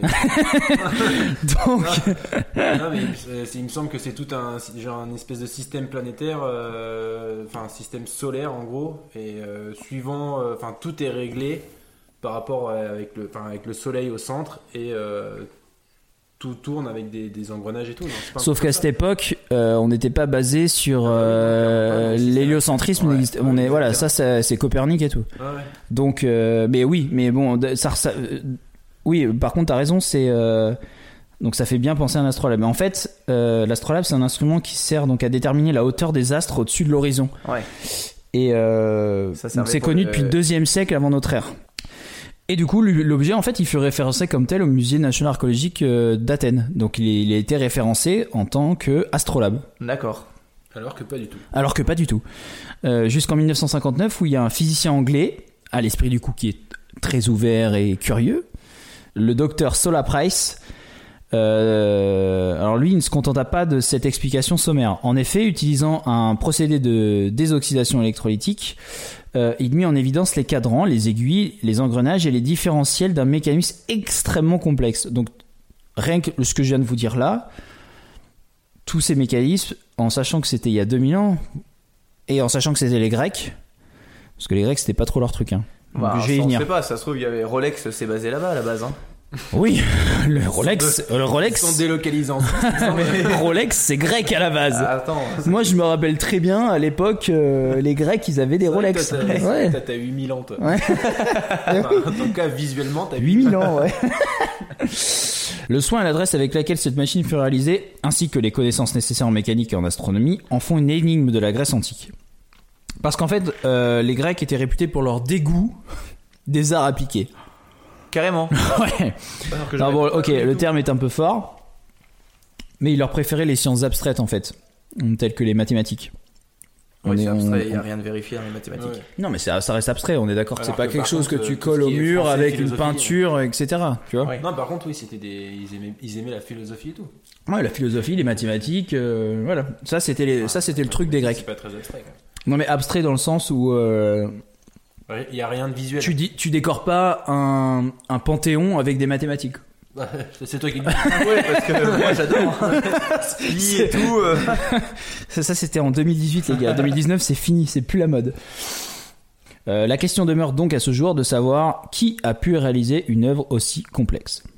Alors il y a une hypothèse, qui est que le mécanisme fut construit par un mécanicien ingénieur de l'école de Posidonios à Rhodes. Non, le film. Alors je sais, on dit Rhodes ou Rhodes euh, Rhodes. On dit Rhodes Ah putain, Rhodes. 1 sur 2, bande de Attends, glands. attends, attends. Rhodes, c'est à côté de Castres, dans le sud. Non, mais non, ça, mais non. Oui. Rodez. Voilà. Non, c'est Rhodes à côté de Oui, mais- Castres. Castres. Ah, On dit Rodez. Rodez, non Moi, J'ai dit Rhodes, Alors, mais... c'est moi je comment on dit dirais, Hadès je suis de ton côté, je dirais Rhodes. Tu dis pas Had Oh, oh. On a fera intervenir un Ouais. spécialiste. Dites-nous en commentaire. euh, Dites-nous sur Facebook. Alors, on n'est pas si sur on dit YouTube. Rod ou Rhodes. Lâchez un pouce bleu. Petit aparté, on n'est pas encore euh, sur YouTube, mais on va bientôt l'être. Ouais, c'est vrai, on va bientôt l'être. Alors Cicéron qui visita l'île en 79 78 avant Jésus-Christ, ouais, faut du coup faut revenir Ouais, un peu. Donc exactement, c'est à inversé, hein, vous comprenez, on est d'accord. hein. Euh, rapporte en effet que de tels engins étaient co- conçus par le philosophe stoïcien Poséidonios d'Apamée. La conception du mécanisme denticitaire paraît suivre la tradition du planétarium d'Archimède. Encore ce bon vieil Archi- Archimède. hein. Et on en a déjà parlé au chapitre 9. Mais non oui, Alors, ça et s'arrête pas. peut-être donc euh, du coup reliée au cadran solaire. Elle semble être la première machine capable de restituer des données transformées après entrée d'autres données. Ça vous, pensez à- ça vous fait penser à quoi là Tout de Un suite. ordinateur. Exactement. Exactement. Et donc, donc de, On en revient à Alan Turing. eh ben j'y viens. De par sa caractéristique, c'est ce que j'ai noté, Toto, Extraordinaire. elle peut être considérée comme un calculateur, on va pas dire ordinateur. Alan Turing n'a qu'à bien se tenir. Allez, Allez Ça vaut un chin. Mais alors, à quoi et à qui pouvait bien servir ce calculateur astronomique dont la précision est analogue à celle des instruments de navigation modernes Vous comprenez le mot analogue quand même. Oui, oui, Même époque. À qui ça peut servir Ah, Moi, je à qui, comprends à ça, quoi On peut rapprocher cet étrange instrument à des portulans. Vous voyez ce que c'est des portulans tout. Si vous voyez ce que c'est des portulans. Alors, moi, je vois pas. Allez, au hasard, c'est quoi des portulans Des Portugais qui marchent doucement On est vachement écouté au Portugal, tu vas pas te faire du copain. hein. Eh, C'est c'est des portes qui crient fort. Ah mais non, on n'est pas du tout là. Ah non, mais Euh, ça, t'es en des fait, c'est le portes nom, galantes. c'est c'est le nom qu'on donne à des, à, vous savez, ces cartes marines étonnantes euh, et complètement inexplicables en fait, qui datent de plusieurs millénaires. Ah non, je vois pas du tout. Non, et ça aurait été établi en fait par un mystérieux roi des mers à une époque où euh, le continent antarctique n'était pas encore sous des milliers de mètres de glace. D'accord. Mais tu sais, euh, il y a un épisode de euh, Time for Tales. Ouais. Non, oui, si Time for Tales où il parle d'une de ces cartes. Oui, qui a été découpé, il y a une partie de la carte en Et bois. ouais, où, euh, où, où toute la carte est extrêmement précise alors que euh, une partie n'avait pas été encore découverte. et que c'est- Exactement. voilà. Ouais, ouais. Bah ça par exemple c'est un euh, portulan. Oh, je savais pas du tout. Ok, Hyper intéressant. voilà. À l'automne 2005, le mécanisme denticitaire fut soumis à une analyse très fine au moyen d'un tomographe, une sorte de scanner à rayons X, très très puissant, euh, qui grâce à des faisceaux de 450 kV, ça en fait des volts, hein, euh, a permis de mettre en évidence ces structures en trois dimensions avec une précision de 50 microns. Donc on est quand même sur... euh, voilà, là on, là on y va, la technologie est là, on n'attend pas de faire un peu d'électrolyse, de mettre dans le vinaigre, en gros. hein. Ouais, je te dirais bien oui, mais Simplement. je vois pas du tout ce que ça représente. Oh. Ah, en fait. Donc à bien se tenir. Les Grecs n'ont qu'à bien se tenir. Grâce à cette analyse, les mécanismes denticitaires a commencé à livrer ses secrets. On a ainsi découvert et déchiffré de nombreuses inscriptions en grec sur les pièces de mécanismes ou sur les fragments de feuilles de bronze. Euh, ces textes qui comptent au total un millier de caractères, donc euh, dans ces, Ouais. sur cette, en fait juste sur cette petite truc, il y a quand même un millier de caractères. énorme. Donc en fait, il y a, il y a euh, comment ça fonctionne, il y a un mode d'emploi. complètement. Sur, directement sur Ouais, le. exactement. Au-dessus. Dessus. Bah ouais, bah tant qu'à faire, euh, les stickers n'existaient pas à l'époque. autant Il être pratique. fallait, il fallait graver. T'imagines que sur une feuille A4, j'arrive pas à mettre 120 caractères. Ah, 120, ah ouais, c'est c'est Ah, c'est niveau dur. CP quand même. hein. Ouais, j'écris gros. Alors donc c'est à la fois un mode d'emploi de l'appareil et un traité d'astronomie faisant référence aux étoiles. Quatre cadrans, au moins, indiquent la position du Soleil et de la Lune ainsi que, pour le plus petit des cadrans, les phases de notre satellite. Ah ouais. La Lune, hein, pas celui de Netflix. hein. Nous sommes sûrs aujourd'hui qu'il s'agissait d'une machine à calculer les mouvements du Soleil et de la Lune, peut-être aussi ceux de quelques planètes. Le mécanisme était peut-être actionné par un système hydraulique ou par une manivelle. Donc comme je disais, euh, hydraulique, moi j'y crois pas trop. Mais enfin, moi je suis Manivelle, plus parti sur la manivelle quand même. Ouais, c'est un- puis ça tombe moins souvent en panne quoi. En tant qu'expert. En tant qu'expert, en tant qu'expert de la mécanique, De toi, la qui es, manivelle. euh, toi qui es euh, euh, chef d'atelier euh, Potototo, tu dirais euh, manivelle ou hydraulique à cette époque Ah, moi je dirais électrique. Ok. ok, bah, ça, ça se joue avec une petite pile ba- de Bagdad, ça peut fonctionner. Ouais, hein, un voilà. petit- ouais, un nickel. Ceci explique cela. Ah. Et voilà. hein. On y Euh, la forme des caractères comparée à celle d'autres inscriptions de la même époque conduit en outre euh, les experts à dater la pièce de la fin du deuxième siècle avant l'ère chrétienne. Mais alors, serait-elle l'œuvre d'un mathématicien ou d'un mécanicien de génie Reste la principale énigme. Comment les Grecs, peu réputés pour leur culture technologique, ont-ils réalisé un tel engin, très en avance sur leur temps Les mathématiques grecques étaient déjà très poussées à cette époque. Euh, elles auraient pu suffire à un érudit doublé d'un mécanicien de génie pour ciseler une mécanique savante qui, si l'on en croit certains textes de Cicéron décrivant des systèmes similaires, pourrait provenir de l'école philosophe, l'école du philosophe, pardon, euh, Posidonios de Rhodes. Du coup, on va dire Rhodes, hein, Ouais. hein, comme je disais plus haut, et qui, deux millénaires plus tard, intrigue toujours, parce qu'on n'est pas sûr. Euh, reste à savoir quel était l'objet exact de ce mécanisme. Les inscriptions mentionnent le Soleil, la Lune, Vénus et le zodiaque est nettement dessiné. En outre, les nombres 76, 19 et 223 sont gravés. C'est tout Seulement ces trois Est-ce que ça vous dit quelque chose ça ou pas Pas du T'as dit combien comme chiffre 76, 19 et 223. Ah, c'est des chiffres premiers. Pas du tout. Non, t'as pas- Bien tenté. Bien essayé. Mmh, Pas j'arrive du tout. à trouver. 76, c'est sûr en tout cas.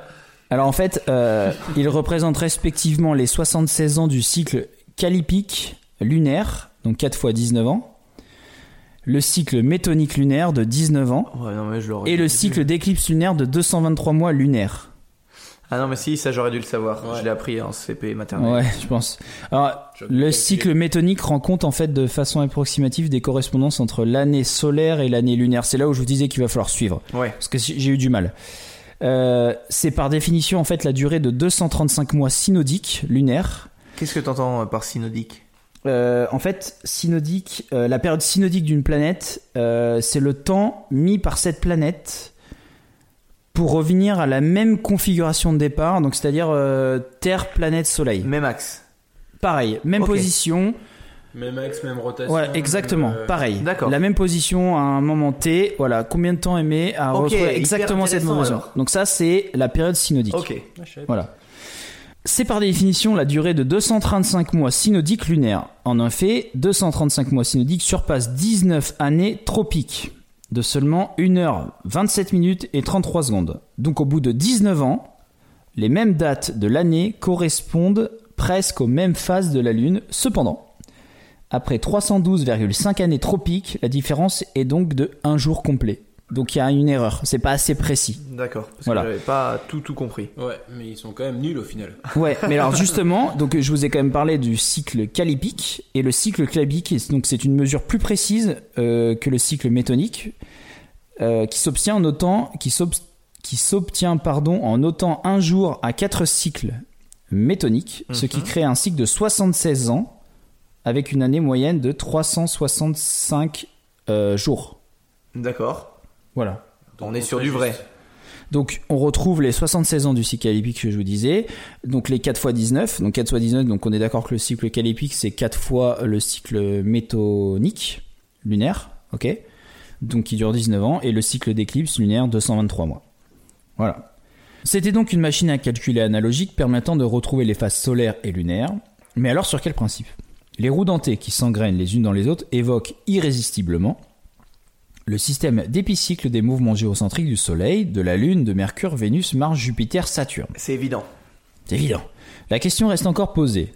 Mais on sait d'ores et déjà que l'astronomie et les mathématiques de l'Antiquité grecque en savaient autrement plus que nous, le disent les écrits si rares qui ont pu franchir plus de deux millénaires. Parce que le problème, c'est ça, c'est qu'on a perdu des tonnes et des tonnes de, De documents, textes, en fait. ouais, ouais. On sait pas, euh, y a- les trois quarts des choses, on, on sait rien, quoi. Il n'y avait pas vraiment d'écrit, quoi. Bah, il y en avait, mais tout a été perdu, quoi. Ouais. Ça, c'est comme la, la fameuse bibliothèque d'Alexandrie. euh, Exactement, j'allais te le dire. Mais, On sait ça, même pas Non. si elle a vraiment existé Ouais, actuellement, mais, euh, tellement tout a été perdu. C'est, c'est, ouais, c'est fou. Ouais, ouais, super intéressant. Euh, cette découverte change euh, considérablement notre compréhension de l'histoire astronomique grecque, parce que donc, ce qu'on a évoqué tout à l'heure, en fait, c'est comme parce qu'on pensait en fait que la théorie d'Aristote, selon laquelle la Terre était au centre de l'univers et tout tourne autour d'elle, était répandue et admise euh, à cette époque de l'Antiquité Ouais, bien sûr. et longtemps après en fait. Et le mécanisme identitaire remet en cause cette théorie et semble prouver que les Grecs connaissaient déjà l'héliocentrisme, selon lequel donc la Terre tourne, Ouais, tourne autour du des- Soleil. voilà. Euh, théorie. C'est ce que je voulais dire. Et ouais, Tu c'est ça, connais c'est ce déjà, en fait, Voilà, toutes les planètes, c'est ce qu'on et disait puis, tout à l'heure. euh, c'est pour ça que je te disais l'astrolabe. enfin, euh, presque voilà. tout est- Ouais. Et euh, euh, Si ça se trouve, ils avaient déjà une photo de. de- peut-être qu'il y avait déjà euh, un Non, appareil photo numérique. Peut-être pas une photo, parce que Ouais. ça, ça a été inventé plus tard. Ah, euh, invérifiable. Mais oui, On a peut-être. perdu tous les écrits, on a peut-être perdu toutes les photos. Et donc c'est une théorie qui n'a pourtant pas été, euh, qui n'a pourtant été démontrée pardon que 1400 ans plus tard par Copernic Ouais. et Galilée. Donc du coup le mystère reste entier en fait. On n'a pas de, de texte et puis c'est- comme je disais c'est le seul objet trouvé comme ça. C'est le Ouais. seul. Il n'y en a pas d'autre. C'est le seul. Alors il est intéressant de comparer l'étrange calculatrice antique d'Anticythère avec les calculateurs astronomiques médiévaux des Arabes. Euh, L'un de ces calculateurs, sorte d'astrolabe datant du XIIIe siècle, est conservé au musée d'histoire des sciences à Oxford. C'est un calculateur calendrier comportant quelques engrenages et roues dentées et affichant sur des cadrans les différents cycles du Soleil et de la Lune. Euh, la conception de cet instrument rappelle au niveau de la disposition des engrenages celle décrite dans un manuscrit de l'astronome Al-Bourimi. Je connais pas. Al-Bourimi, Al-Bouruni, Al-Biruni. Alors là, t'as tout essayé, donc forcément, il est là-dedans. Ah, C'est Al-Bou. Ah, oh, c'est- j'ai trop de i, trop de u. Euh, Al, il n'y a qu'un u. Euh, Al-Biruni. Ah, c'est plus ça. Voilà, et qui daterait de l'an 1000 euh, après JC. Ok. Jean-Claude. Claude. Ces instruments sont cependant beaucoup plus simples que le mécanisme antisystère, mais ils montrent plusieurs similitudes techniques qui laissent à penser, en fait, euh, qu'ils sont issus du- issus d'une tradition euh, scientifique commune. Ouais. Les dents des engrenages sont semblables, les roues dentées sont montées sur des axes similaires, et la disposition géométrique du train d'engrenage est comparable. Donc c'est la même base. Ouais, en gros. Plus simple, mais euh, on- voilà, il y a, il y a des similitudes. Euh, il semblerait que les Arabes aient réalisé ces calculateurs astronomiques en utilisant d'antiques euh, connaissances et textes grecs euh, qu'ils auraient euh, redécouverts. Parce que là, on parle quand même euh, de Ouais, 1000 ans Beaucoup après. plus tard. voilà. Mm. Oui, mais c'est pas non plus. euh, voilà, peut-être que eux, ils avaient euh, po- en possession ces textes qui pouvaient, euh, qui pouvaient les Leur aider, servait mais de qu'on modèle. n'a plus euh, depuis, quoi. Alors, il est donc très probable que la calculatrice d'Anticythère fait partie d'un large corpus de connaissances scientifiques antiques qui n'est pas pour l'instant parvenu jusqu'à nous, malheureusement, mais qui était connu des Arabes au Moyen-Âge. Ceux-ci ont développé et transmis une partie de ces connaissances à l'Europe médiévale, notamment à travers la technique de fabrication des rouages de l'horlogerie. Et, en parlant de l'horlogerie, j'y viens parce que je vous ai quand même dit au tout début de l'épisode Ouais. qu'il y avait aussi un horloger. C'est qui vrai. s'est- Vous vous, vous en, vous en souvenez, c'était pas Rolex. Il y en avait un Euh, seul. Mathias Buté, directeur de recherche du- et du développement chez Hublot, Ouais. donc c'est Hublot, Ah, euh, c'est pas Rolex, parce que, ouais, on- Ouais, c'est une belle marque, hein, on est Ouais. d'accord, euh, a voulu reproduire dans une montre ses calculs savants oubliés depuis l'Antiquité. Et en effet, la première fois qu'il a entendu parler en fait de cette machine, lui, il n'y croyait pas du tout. Euh, il était même presque énervé en fait. Il disait que c'était euh, une plaisanterie, qu'en moins 250, euh, on puisse arriver à une telle prouesse technique. euh, avec tous ses engrenages, etc., etc. En fait, il est allé sur place, donc au musée, il a été voir en fait l'objet de ses propres yeux, et c'est là qu'il a compris qu'en fait il s'était trompé, y avait et que vraiment quelque bah chose. ouais, en fait c'est possible, c'est sous ses yeux, c'est possible, ils l'ont fait quoi. Incroyable. Et donc il a reproduit euh, dans cette montre en fait un peu comme un hommage aux savants euh, d'autrefois. Et donc une montre par définition c'est petit et il a reproduit le mécanisme en fait d'anticitaire dans dans une montre de 30 mm. Donc on est passé d'un objet de Ouais. 21 cm à une montre de Un 30 mm. boîtier, Bon donc, voilà, euh, ouais. c'est on est d'accord, c'est pas la même époque mais quand même. Enfin, pour revenir à la machine d'anticitaire, on sait aussi euh, depuis peu qu'elle indiquait les villes des prochains Jeux Olympiques, donc euh, sur le cycle de 4 ans des Olympiades. Ok, Mais ça, ça fait pas longtemps qu'on le sait. on vient de le découvrir. On vient de le découvrir. Super intéressant. Je terminerai par dire qu'à ce jour, les recherches se poursuivent et ne cessent de révéler d'autres subtilités mathématiques et mécaniques, modifiant ainsi notre perception du monde antique et de son rapport à la technologie. Bien. C'est pas une. En fait, tu me dis si je me trompe, mais c'est bien la machine qui a été. euh, on peut pas vraiment l'ouvrir. Actuellement, on voit des Mais rouages. c'est c'est pas. Mais euh, il y a plein d'images sur internet où en fait c'est donc c'est en bronze donc c'est tout oxydé c'est tout Voilà. bleu, tu sais donc c'est vraiment euh, on voit que c'est dans une épaisse couche de on a l'impression de, de cailloux avec on, on- ce qu'on aperçoit c'est un gros engrenage en fait enfoncé dans la pierre c'est ce qu'on a l'impression de Oui. voir en fait c'est du calcaire et des euh, Qui et sont de- par-dessus. ouais, du corail mais eux avec les rayons X en fait ils ont fait ils ont ils ont ils ont réussi à avoir toutes les épaisseurs en fait euh, tu vois vraiment ils ont fait par par couche euh, vraiment Et tout ils par savent couche ce qu'il y a à et l'intérieur. du coup ils voient tout ce qui est à l'intérieur donc les autres engrenages etc etc jusqu'aux euh, traces de gravure qu'ils ont réussi à retrouver etc Ok. et euh, il y a plein de euh, de vidéos sur internet où ils ont refait des reconstitutions du coup de cette machine parce qu'en fait elle avait à la base elle a une euh, elle est dans un cadre en bois Ouais. et donc t'as le cadran en fait ce qu'on voit les engrenages ça c'est à l'intérieur mais à l'extérieur c'est des aiguilles avec deux gros cadrans et euh, de, de chaque côté. Enfin t'as deux gros cadrans devant puis un gros cadran de l'autre côté. Mais c'est un bel objet. C'est un vraiment c'est un objet carré mais l'engrenage il est qu'à l'intérieur lui. Tu vois. Ok. Ah ouais, donc. euh, Si ça se trouve, en fait, c'était vraiment le prototype. Le mec a pris le bateau pour l'amener, le montrer et tout ça. Et puis le bateau a coulé. Et... Non mais ça se trouve peut-être parce Et que ça c'est se fou trouve, parce que c'est- c'est le ça se trouve, seul c'est- ils en ont pas retrouvé un seul un, un seul autre quoi. Si ça se trouve, c'est le seul exemplaire, étant donné que. Bah, en tout cas pour l'instant c'est le seul exemplaire. Mais c'est pas censé J'en être le seul suis exemplaire normalement. persuadé. Bah, ça paraît bizarre hein, que ce soit le seul parce que c'est quand même une technologie de pointe pour l'époque, même euh, pour l'époque et même après en fait, parce que encore une fois on parle d'héliocentrisme alors que euh, il aura fallu attendre Copernic et Galilée pour euh, Pour implanter l'idée. ouais pour implanter l'idée. Donc, euh, mais euh, a priori ça s'est perdu parce que si vraiment euh, ça avait perduré dans les siècles. On aurait su que c'était, euh, tu vois, euh, notre, on n'était pas au centre de l'univers, que c'était le Soleil euh, en fait qui était au centre de notre galaxie, je veux dire, et enfin de notre système. Attends, je te coupe parce que déjà la Terre est plate. Hein on va faire un épisode là-dessus, je On crois. va pas commencer à. hein, Bref, moi, je mais suis du coup, bête, euh, c'est- c'est, et je la trouve hyper bien cette histoire parce que euh, il y a quand même un- vraiment une partie euh, qui change un peu nos paradigmes. Et c'est un peu, voilà, c'est, c'est un- ça reste toujours mystérieux. Il y a toujours des recherches, etc., etc. Donc voilà, c'était, euh, du coup, mon histoire, c'était, euh, c'était l'objet du jour, quoi. Ok, eh ben, on Hyper va le intéressant, mettre euh, dans le dossier avec les sphères mégalithiques et la pile de Bagdad. Exactement. Des dossiers non résolus. Ouais. Ok, ben merci Arthur, euh, cette histoire m'a passionné. Pas de quoi. Ça m'a fait plaisir hein, d'a- d'apprendre tout ça. C'est une histoire que je connaissais un petit peu, mais j'avais pas creusé, donc je suis super content. Toto, ça t'a Il plu y a un paquet paquet de de trucs à dire en plus. hein. Ouais. Et, euh, j'ai essayé de faire un peu court, quoi.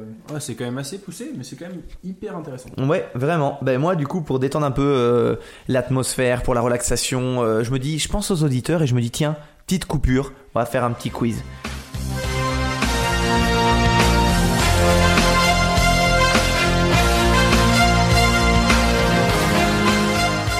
Le petit quiz. euh, bon, je vais avouer que j'ai pas la légitimité du machin parce que c'est Arthur qui m'a soufflé l'idée.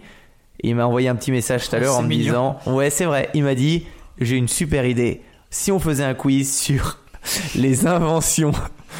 Et ça m'a plu vraiment, les inventions bidons. C'est un truc euh, dont je voulais parler en plus, les inventions, euh, les inventions, les inventions bizarres. Eh ben voilà, bah, c'est dommage que. Euh, Mais du coup, j'ai pas du tout étudié, donc euh, du coup, je- Ça tombe bien parce que c'était du coup. juste une idée, un embryon d'idée. Et Le quiz est un peu là-dessus. Donc, euh, j- moi, le petit quiz, ça va être très simple. Je vais vous dire des inventions. Euh, alors, attention, la règle, c'est très important. est-ce qu'elles ont été commercialisées ou pas Parce que peut-être que je vais vous dire un truc inventé qui a déjà été inventé par quelqu'un, parce que ça arrive, hein, on a tous des idées. Euh, ça marche si elles ont été commercialisées ou pas. Attends, Attends, attends. parce que- Attendez, attendez, Alors, j'ai euh, pas Des terminé. questions, ok. Attends, parce que moi. Donc je vais vous dire un nom d'invention et vous devez me dire vrai ou faux si elles ont été commercialisées ou pas. Si Arthur répond vrai en premier, Toto, Poto Toto a automatiquement répondu faux. Comme ça, on pourra avoir un décompte de points assez intéressant. Vous voyez ce que je veux dire Ouais, je vois. Par contre, moi, j'ai une, j'ai une idée pour une invention et on s'est toujours foutu de moi. C'est l'idée de la pelle, là. Tu sais, je t'en ai parlé avec euh, la petite, le petit manche sur le côté, là. Quelle pelle Une pelle avec, euh, avec au bout bah, un manche et sur le côté avec ton autre main parce que c'est chiant de prendre une pelle. C'est vrai. Tu sais, une pelle, t'es Un toujours- manche à pelle. Mais oui, mais- non, une pelle à manche.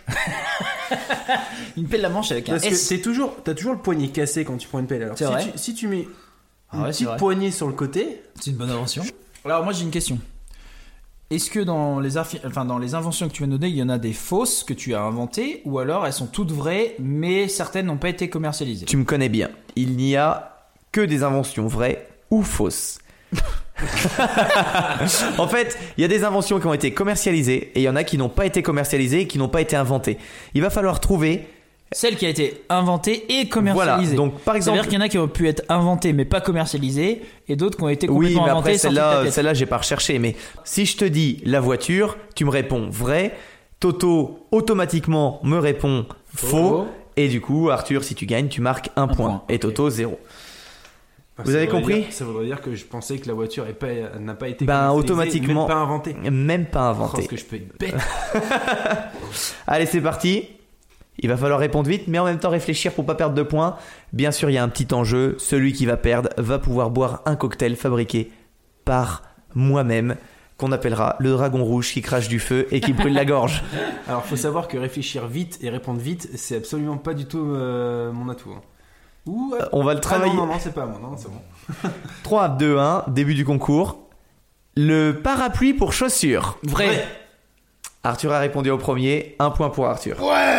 Parapluie Euh, pour chaussures. T'as des... Est-ce qu'on peut avoir des explications ou pas Alors en fait, c'est un petit parapluie qui se greffe à, sur- surtout sur une chaussure à talons qui se clipse et qui fait un, une fois clipsé, fait un petit bâtonnet avec un parapluie pour ne pas mouiller tes escarpins. Bon, plus- c'est pas la plus bête des inventions. Attention, des fois je vais devoir avoir des explications parce que c'est un peu compliqué. La cravate stimulatrice. Attendez avant de répondre. C'est une cravate qui, lorsque votre rythme cardiaque diminue, vous lance un choc électrique. Faux Toto répond faux, Arthur répond vrai. Un Moi, je point pour réponds. Toto. Je le savais parce que j'en ai déjà acheté une. Et Mais ça marche Elle pas. n'existe pas en fait. Un tactilonné, c'est un nez rallongé pour appuyer sur son téléphone. Oh. Faux. Et Arthur répond faux en premier, Arthur a tort parce que ça existe vraiment. Un faux grand nez pour appuyer pour euh, Mais, appuyer attends, sur mais tu le fais jamais toi sur ta montre ou sur Si, euh, je sur le ton fais sur la portable montre. Si, Tu c'est sais, vrai. avec ton Si. nez quand t'as les mains prises Oui, moi mon nez c'est déjà assez Ou quand grand, t'as- j'ai pas quand besoin t'as des d'avoir un gants. autre nez. quand t'as des gants ou des trucs comme ça Ah, mais si, je le fais. Ça, Ça fait 2-1 pour euh, Poto Toto hein. fait 2-1 2-1 pour toi. on dirait 2-0 Euh, l'étendoir à voiture. Un étendoir qui se fixe sur sa voiture pour faire sécher, sécher Vrai. son linge.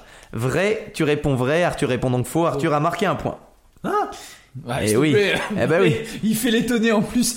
Quoi L'étendoir à voiture n'existe mais pas. non mais un étendoir que t'accroches à ta voiture c'est bien ce que j'ai compris Oui Oui. mais ça a jamais été inventé ça Non, ça Non. n'a jamais été inventé. Mais C'est- non. ça, c'est dans ma tête. Lance-toi si tu veux. Mais si tu trouves ça Mais Ah non, intelligent, mais c'est génial sache je que trouve. si j'y ai pensé et que tu y as pensé, on peut commercialiser le truc. mais non mais c'est vraiment génial je Parce que trouve. tout ce qui est faux, ça sort de ma tête. Hein. Donc on peut inventer Ah, un truc. voilà. Euh, une pelle à manche une combinaison repasseur. Tu enfiles tes vêtements et tes vêtements sont lisses une fois que tu as... Faux. Ok, Toto a répondu, Arthur a 0 point et Toto a 1 point. Euh, un ventilateur pour nouilles. Vrai.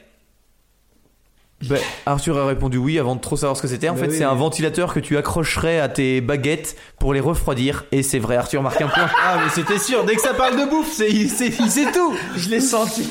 Une serpillière grenouillère. Tu accroches une serpillière à ton bébé. Et bien sûr que non. Oh. Arthur marque un point. Je passe devant. Arthur 4-3. Euh, une perruque pour bébé moche. Vrai. Bien sûr, Arthur a raison. Putain, je voulais dire, ouais, ça fait tellement rire. Je suis déçu. Attention, il y a une précision dans celle-là. Un couteau suisse de jardin, un couteau suisse avec tous les ustensiles pour faire le jardinage. Vrai. Ah. Et non, Arthur Mar- J'étais sûr que j'allais perdre un quiz, de toute façon, c'était obligé. Attention, une pierre de compagnie. Faux. Non, c'est vrai Il a répondu avant moi Ah bah, de toute façon, il avait- Ah, c'est vrai en plus Et le mec s'est fait des millions Alors, pour tout vous dire, Ah, c'est j'ai vrai, fait en mes plus. petites recherches. Le gars s'est fait 6 millions de dollars Oui, Ah, avec cette c'est- invention. j'ai- J'ai vu ça, c'est incroyable. Ils vendaient ça, genre, je sais plus, 10 dollars. euh, Alors en fait, il a vendu, il a vendu 1,5 Ouais. million de pierres en disant c'est votre nouvel animal de compagnie. Il ne fait pas caca. Vous n'avez pas besoin de le nourrir, pas besoin de le promener. C'est l'animal de compagnie ultime et il prenait juste un caillou qu'il mettait dans une boîte. C'est Ouais, mais- mais j'ai j'ai vu en plus ça. Pourquoi j'ai dit. Le génie du marketing. Ah, mais je réponds juste vrai Voilà. ou faux sans écouter la question en fait, moi. Euh, J'ai une chance sur deux de toute façon. alors. Attention, celui-là je l'aime beaucoup. Le soutien-gorge de golfeuse qui, quand on le déplie, se transforme en green. Faux. Bien sûr que non. Arthur marque encore un point. Sérieusement C'est un soutien-gorge inventé par les Japonais. Et Ah, au moment où bah, tu l'enlèves, Étonnant. au moment où tu l'enlèves, ça fait un tapis de green de 5-6 mètres où tu peux péter et il y a un petit trou. C'est à la base un soutien-gorge. Faisons le calcul. Toto a 3 et Arthur a 2, 4, 6, 8. Arthur a 8 points. Bravo Arthur.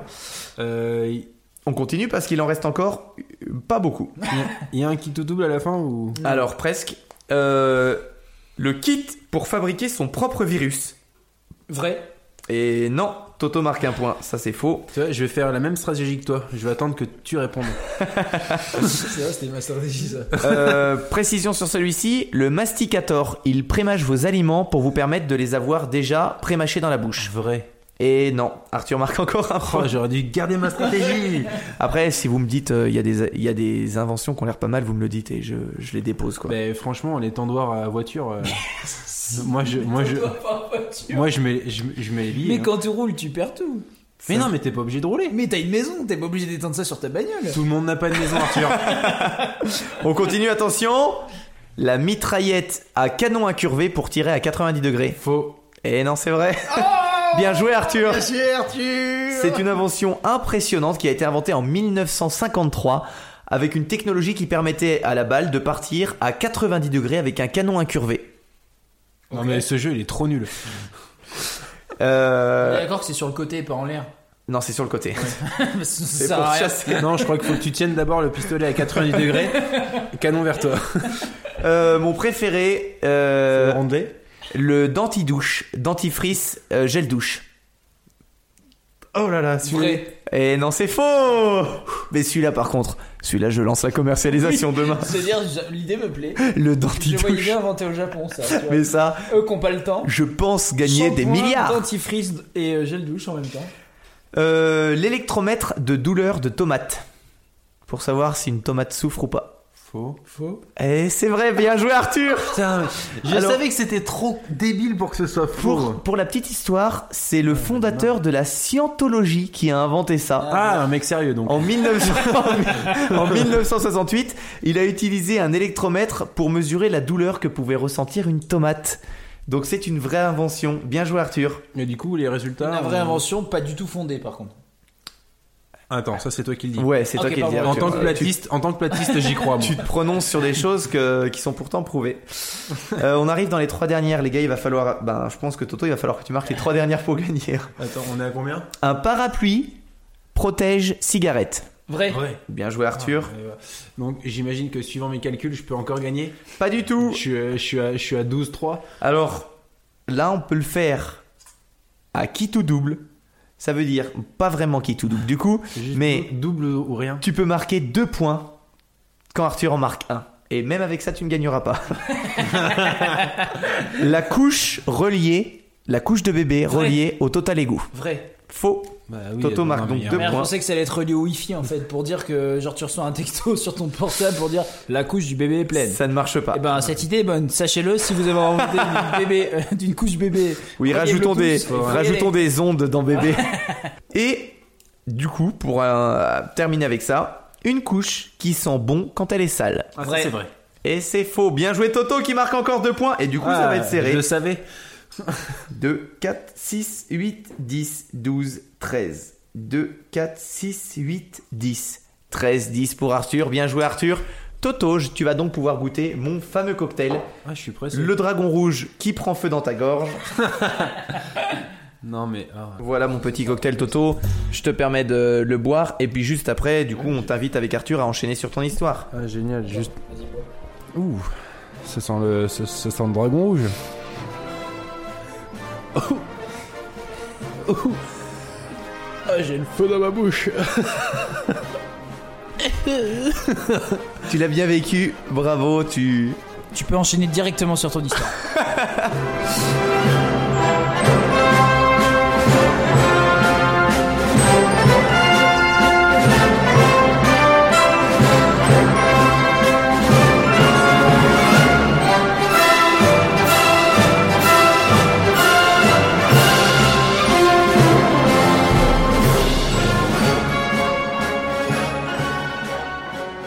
Alors, moi, je voulais vous parler euh, du vrai Indiana Jones. Euh, Harrison Ford Harrison Ford. ah, On a pensé à la même chose. Ouais, mais tu l'as dit plus. Non, tôt. moi, je parle du vrai Indiana Jones.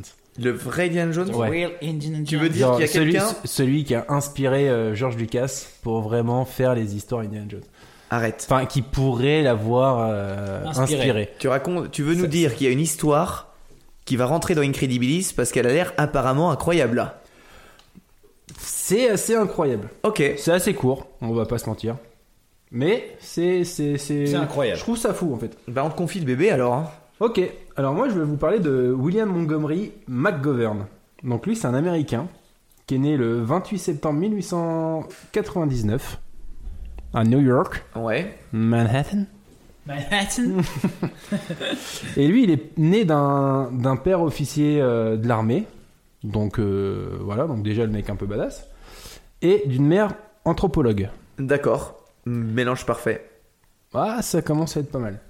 Donc, en fait, sa mère, déjà, dès le départ, elle va se dire, allez, lui, je vais l'amener, euh, on, va, on va aller voyager. On va aller voir un petit peu ce qui se passe dans le monde. Donc lui, déjà, dès ses 6 ans, il va partir euh, au Mexique, juste avant, en fait, la révolution mexicaine. C'était quand la révolution mexicaine La révolution mexicaine, c'est entre 1910 et 1920. Joli parce que je savais pas du tout. Et euh, ah, j'ai Mais utilisé il ça. connaît T'as son prépa- ouais, t'as Il préparé. a préparé Et Et là, c'est c'était vrai. en fait c'était juste le début de la révolution en fait. Donc euh, c'était encore la dictature de, de, de Portofirio Dias, Ouais. donc un mec qui a multiplié les mandats. Là, ça commence à être euh, un petit peu la fin de son de, de, de, Son règne. de son règne. Il commence à être vieux et à partir de ce moment-là, la, la révolution a commencé à, à- à commencer. Et donc euh, maman a décidé tiens on va aller euh, à ce moment-là au Mexique c'est c'est pile poil la, bonne- la, C'est la bonne- bonne période. la bonne période Mm. à 6 ans. Donc voilà. Ensuite, il va partir en Asie. Il va faire ses études là-bas. On sait à peu près où en Asie. Ouais, alors j'allais y venir parce qu'en 1917, à l'âge de, donc de tout juste 20 ans, il obtient son doctorat en théologie à Kyoto au Japon. 20 ans, théologie, doctorat, Ouais, jeune. je sais pas toi, mais moi j'ai pas eu de Moi, doctorat à j'avais 20 ans. hein. Mm. Ouais, malin. Ouais, moi j'ai pas eu de doctorat à 20 ans donc euh, T'as Après, pas hein. grand chose. Après, vous peut-être. Ouais, faut, faut dire que j'ai pas grand chose du tout, même maintenant. Mais je suis un mec sympa. j'ai le sourire. donc, ouais, donc docteur en théologie. Donc là, à ce moment-là, il est moine bouddhiste. À 20 ans. En Asie. Après, il va partir tranquillement euh, en Europe. Il va aller faire ses études à la Sorbonne. Ouais. Ce Ah, qui est, plutôt pas mal. ouais, ce qui est pas trop mal. À ses côtés. Il va partir après à l'université euh, d'Umpolt à Berlin. Puis il va avoir un nouveau doctorat en philosophie au Christchurch College à Oxford en 1922. Donc là, il a même pas 25 ans encore. Il a plus de diplômes que nous trois réunis. Ouais, je crois. Déjà deux doctorats, euh, ça commence à être pas mal. Sûr que non. Est-ce Et qu'il a un franchement, euh, podcast Même pas 25 ans, il a déjà, le gars a déjà deux doctorats. Ouais. Bon, après, à l'époque, euh, c'était- il lui donnait, c'était euh, facile. c'était euh, et- Ils achetaient. Et il donnait à tout le monde. Euh, juste après ce doctorat, il va aller faire sa première expédition. Ouais. Là, on commence à partir, on commence à partir dans les Dans- histoires dans le d'Indiana Indiana Jones. Jones, c'est parti. Voilà. Donc juste, et donc il part dans dans sa première expédition. Il va partir au Tibet, Ah ouais, ça c'est cool comme premier voyage. à la cité interdite de Lhasa. C'est un monastère euh, bouddhiste euh, au Tibet. Ok. Voilà. Donc euh, il se lassa de ses études, Oh, fils s'est lassé et est parti à Lassa.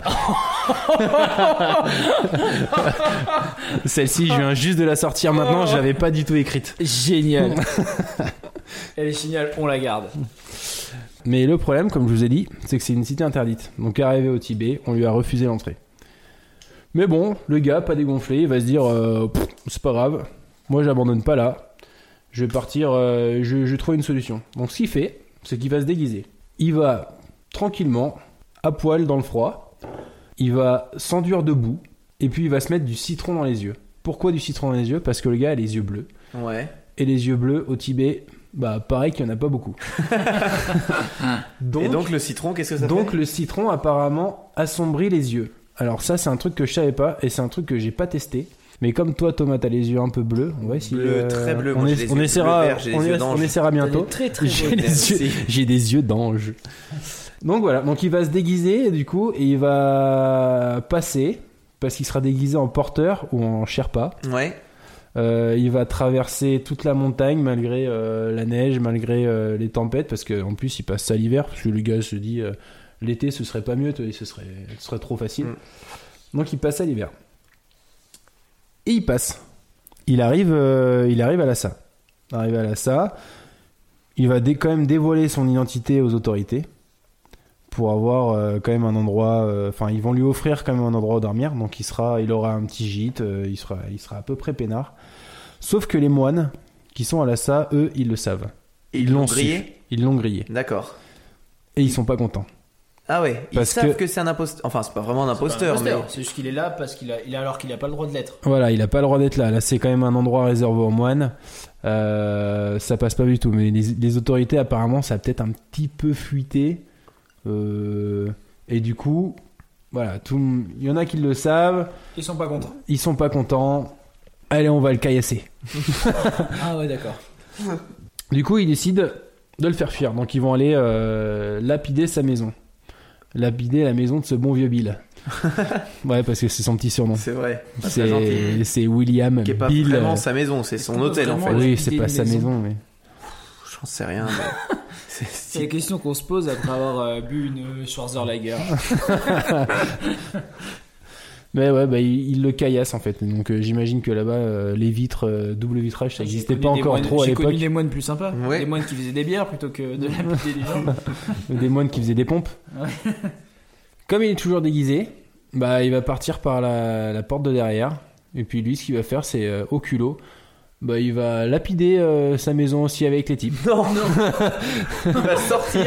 Il, va, sortir. Il va se Et mettre à puis- côté des Il Ouais. va lapider la maison. Puis il va balancer des cailloux aussi. Génial. Et puis euh, bah, visiblement ça passe parce que après en fait il est protégé par le Dalai Lama. Donc Quoi Attends, t'as- C'est super rapide. t'as sauté une étape. Il Mais- a lapidé sa maison. Du coup, il est protégé par la Dalai Lama. Génial, c'est incroyable. bah il voit le Dalai, le Dalai Lama en secret parce que lui euh, le Dalai Lama euh, peace and love euh, tout. Enfin, Ouais. euh, Voilà. Il a peut-être entendu parler qu'il était là. Ouais je crois qu'il je crois qu'il il- il- il sait qu'il est là quand même mine de rien. Ça reste euh, pas l'autorité suprême mais ça, Ouais. reste, ça reste- ça reste le gars euh, le gars au courant quoi. Le gars sûr. Voilà, donc les autorités lui, lui- ont dû lui dire il va avoir un entretien secret avec le Dalai Lama. Donc qui s'appelle euh, qui s'appelait pardon Top euh, Top Ten Gyatso ou Gyatso, je sais pas exactement euh, comment on le prononce, qui était surnommé, surnommé le Grand 13e, qui a été euh, Super original. Ouais, le grand 13e. Le grand vendredi 13, je sais pas. je- le grand poissard, je sais pas, je sais pas comment on peut l'appeler.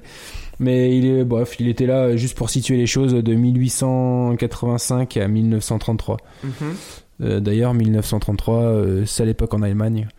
En Allemagne, c'est le moment où ça, Ça a commencé à où, dégénérer. où c'était pas, où c'était pas la, la- la folie. euh, Et c'est là où nos trois histoires se rejoignent. Exactement, c'est là où je voulais en venir. Euh, voilà, donc euh, le type euh, bah, va repartir en Inde tranquillement et il va rentrer chez lui. Aussitôt rentré, aussitôt reparti. En 1925, il va aller se faire euh, la jungle amazonienne. Il va aller rencontrer les tribus locales. euh, il va aller se faire les, les rites sacrés Peut-être comme Indiana Jones, genre, ça on, ça on sait pas trop.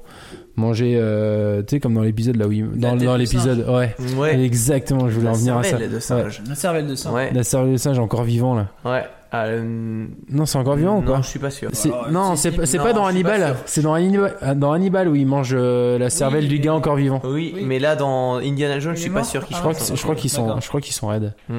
Et euh, ouais, avec euh, où ils arrachent les cœurs et tout là. Mm. Mais euh, en, en tout cas, ce qui est sûr, c'est qu'il va, il va boire du, apparemment du breuvage, du breuvage hallucinogène, de l'ayahu- de l'ayahuasca. Qu'est-ce que c'est Alors ça, j'en sais rien du tout. C'est- D'accord.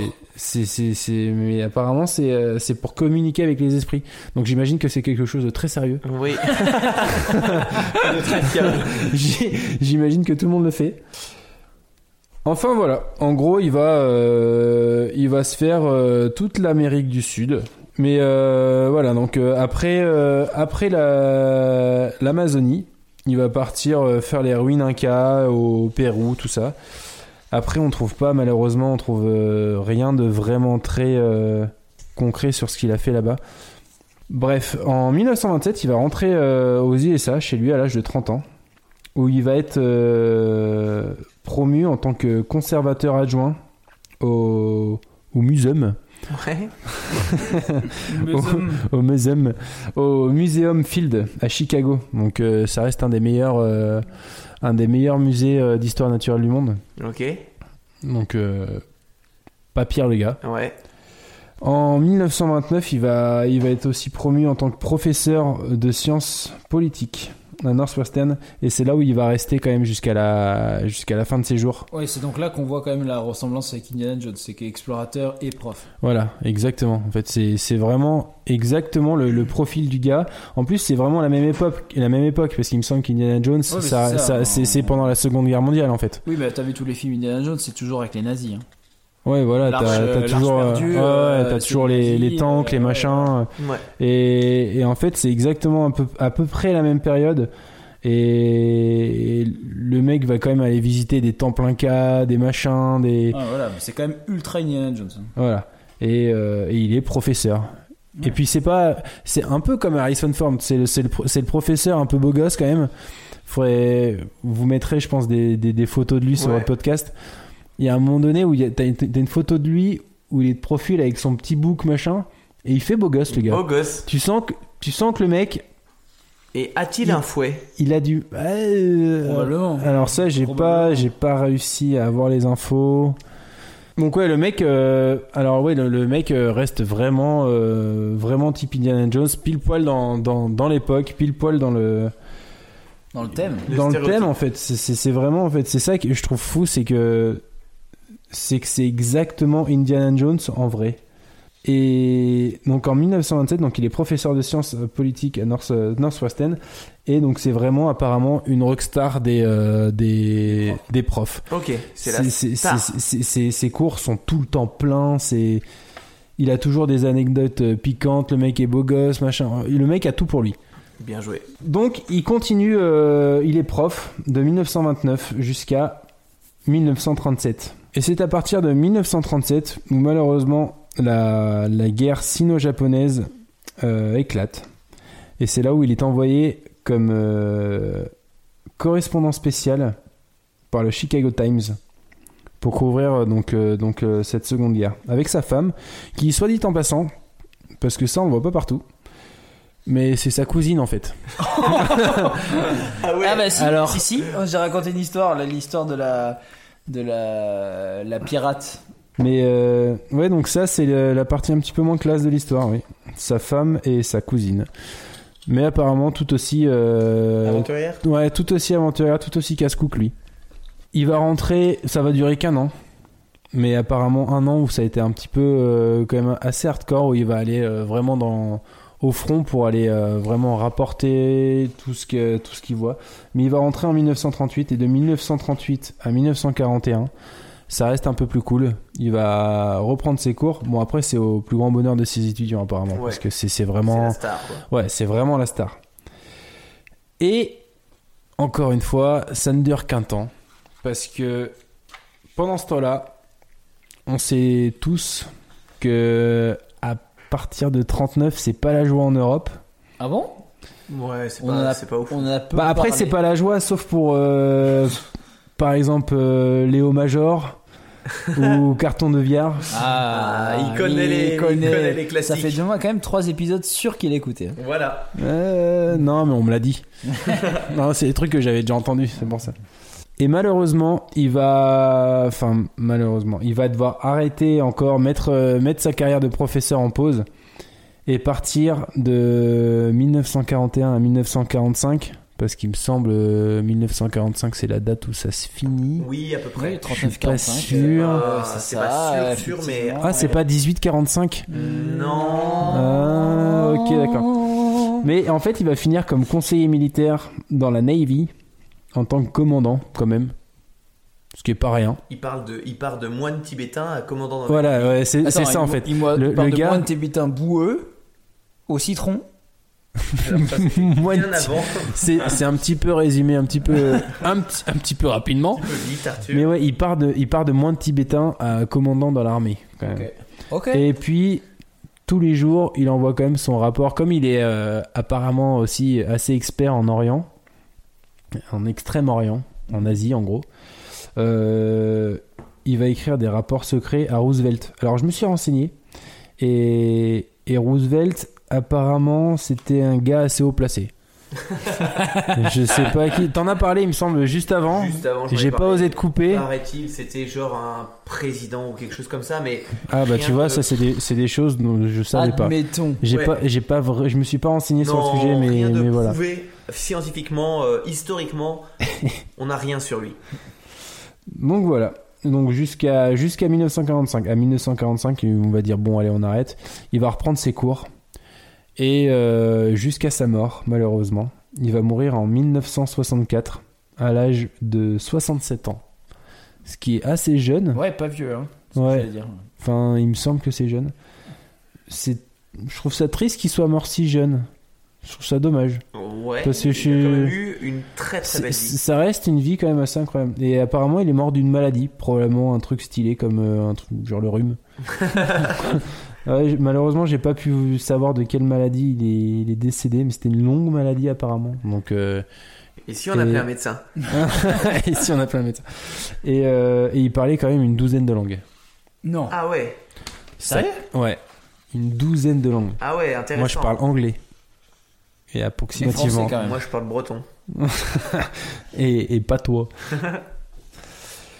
Eh ben, Euh, donc Ah, voilà. Ouais.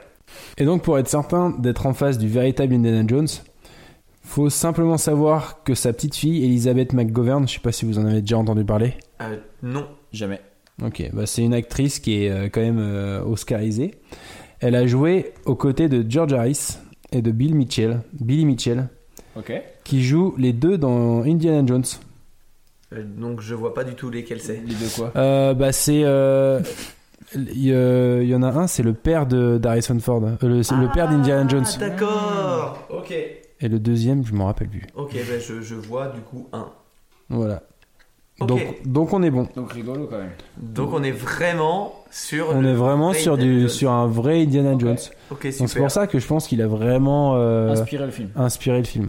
Ben, bien joué, Toto.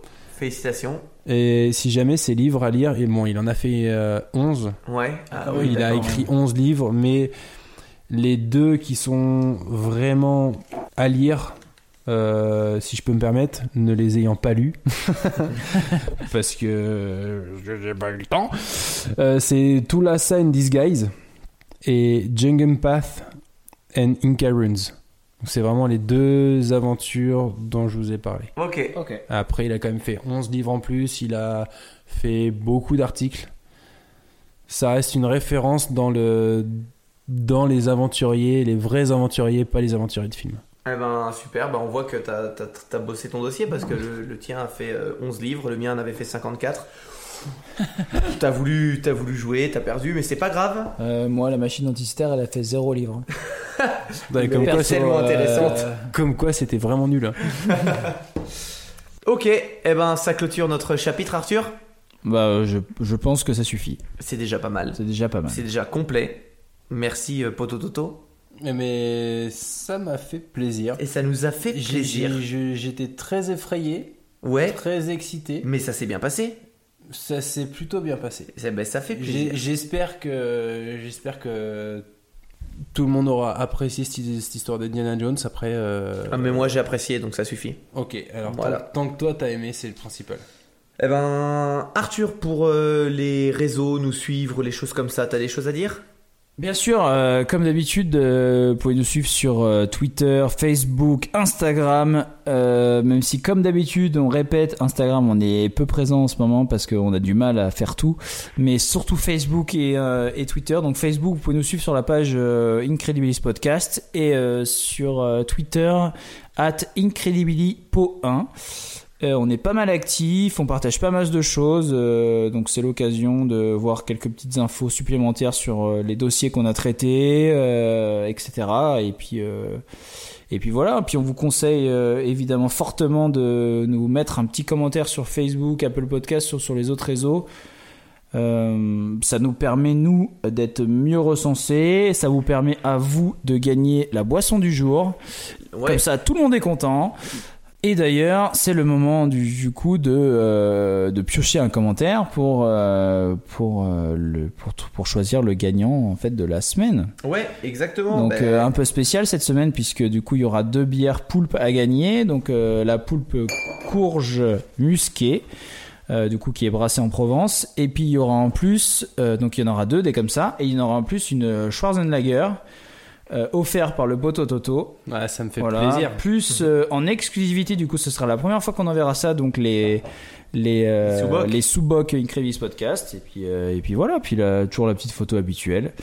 Par contre, je tiens vraiment à dire que la Schwarzenegger, elle est vraiment bonne. Elle est super bonne. Bah, ben, très, très bonne. J'ai été- Complètement différente de la poule. C'est vraiment pas du tout les mêmes bières. Donc c'est- euh, c'est- il y en a c'est pour une- tous les c'est goûts. une là. bière de soif, mais elle est, mais elle est vraiment C'est une très très bonne bière de soif. très bonne bière. C'est très doux et très agréable. Ouais. Du coup, euh, Boto Toto, tu vas piocher dans le saladier euh, magique. Allez remue. Allez, c'est parti. Top. Ok. Tenez, monsieur. Je prends. Alors, euh, le commentaire gagnant est un commentaire euh, Apple Podcast, euh, un commentaire de GitHub. Bonjour, Guito. Bonjour dit GitHub, très, très sympa comme euh, pseudo. Euh, alors, monsieur Tub. mais Guy, Guy de Tub, parce qu'il y a une matricule. Oui. Une particule. Une particule. euh, Une c'est particule, ma- pardon. matricule, c'est pas la même chose. C'est pas ça. Euh, son commentaire, c'est donc super podcast. J'adore vos histoires. Je me pose la question de parler de ce podcast à mes amis ou pas. Plus on est nombreux, moins j'ai de chances de gagner des bières. Eh ben, figure-toi que du coup, tu as gagné les bières et en plus, tu as gagné trois bières. Ce qui fait que tu vas Allez. pouvoir maintenant parler de ce podcast à tous tes amis qui Parce vous que t'as plus pourront. aucune chance de gagner Tu n'as maintenant. plus aucune chance de gagner. Mais t'as déjà bien gagné. là. Non, si tu nous mets un commentaire sur Facebook, t'as aussi une chance de gagner. hein. Euh, il, euh, Oui, il peut on est être pas- retiré. oui, il peut être C'est un retiré, hein. commentaire, C'est vraiment au euh, hasard. donc, euh, C'est noté dessus, et il est vieux ou il est récent le commentaire Euh, je sais pas. euh, il date de. Non, si, c'est samedi. Ah, bah il, est- il est euh, tout récent. Tout récent. Si tout je le dis récent. samedi, c'est qu'il est tout Euh, récent. commentaire 5 étoiles, donc euh, voilà. Donc n'hésite pas à en parler à tes amis maintenant parce que tu as gagné euh, donc, euh, les bières, les sous-bocs, euh, la photo de nous, mais ça tu peux l'acheter si tu, si tu veux. Non, non, non, non, non, tu Euh, en profites. Pas la tête, en plus, il y a moi. Ça vaut cher, c'est sûr. Sur Mais l'épisode voilà, donc 10 tu as sur gagné, Alpo Toto. euh, là, tu as gagné euh, deux bouteilles de donc de le poulpe euh, courge musquée, donc qui est une blonde artisanale bio euh, de Marseille Blonde et ou une, une... une blanche. Tu avais dit une blanche à la base. Hein. euh, j'ai dit quoi là Tu avais dit une blanche et Ah. là t'as dit une blonde. Ah pardon, c'est pas une blonde, c'est bien une blanche. Et une euh, Schwarzenegger avec une étiquette incroyable avec Schwarzy qui tient euh, Un son verre, petit verre de une bière. bière. Donc félicitations GitHub, Euh, contacte-nous sur euh, Facebook ou ailleurs, ce que tu veux. Et puis euh, qu'on qu'on puisse euh, qu'on puisse t'envoyer ça. Voilà. Donc pour les autres, n'hésitez pas, euh, mettez-nous un petit commentaire. Et puis euh, vous aurez peut-être la chance de gagner la prochaine tournée. Exactement. Eh bien, merci à vous tous pour votre soutien, pour vos commentaires, pour vos retours. On est hyper content d'arriver bientôt à ce fameux stade des 50 000 auditeurs. On y est presque. Euh, il nous reste qu'une chose à faire pour terminer, c'est trinquer tous ensemble, tous les trois. Et on vous souhaite une euh, excellente fin de journée. Allez les copains. À la revoyure. voyure.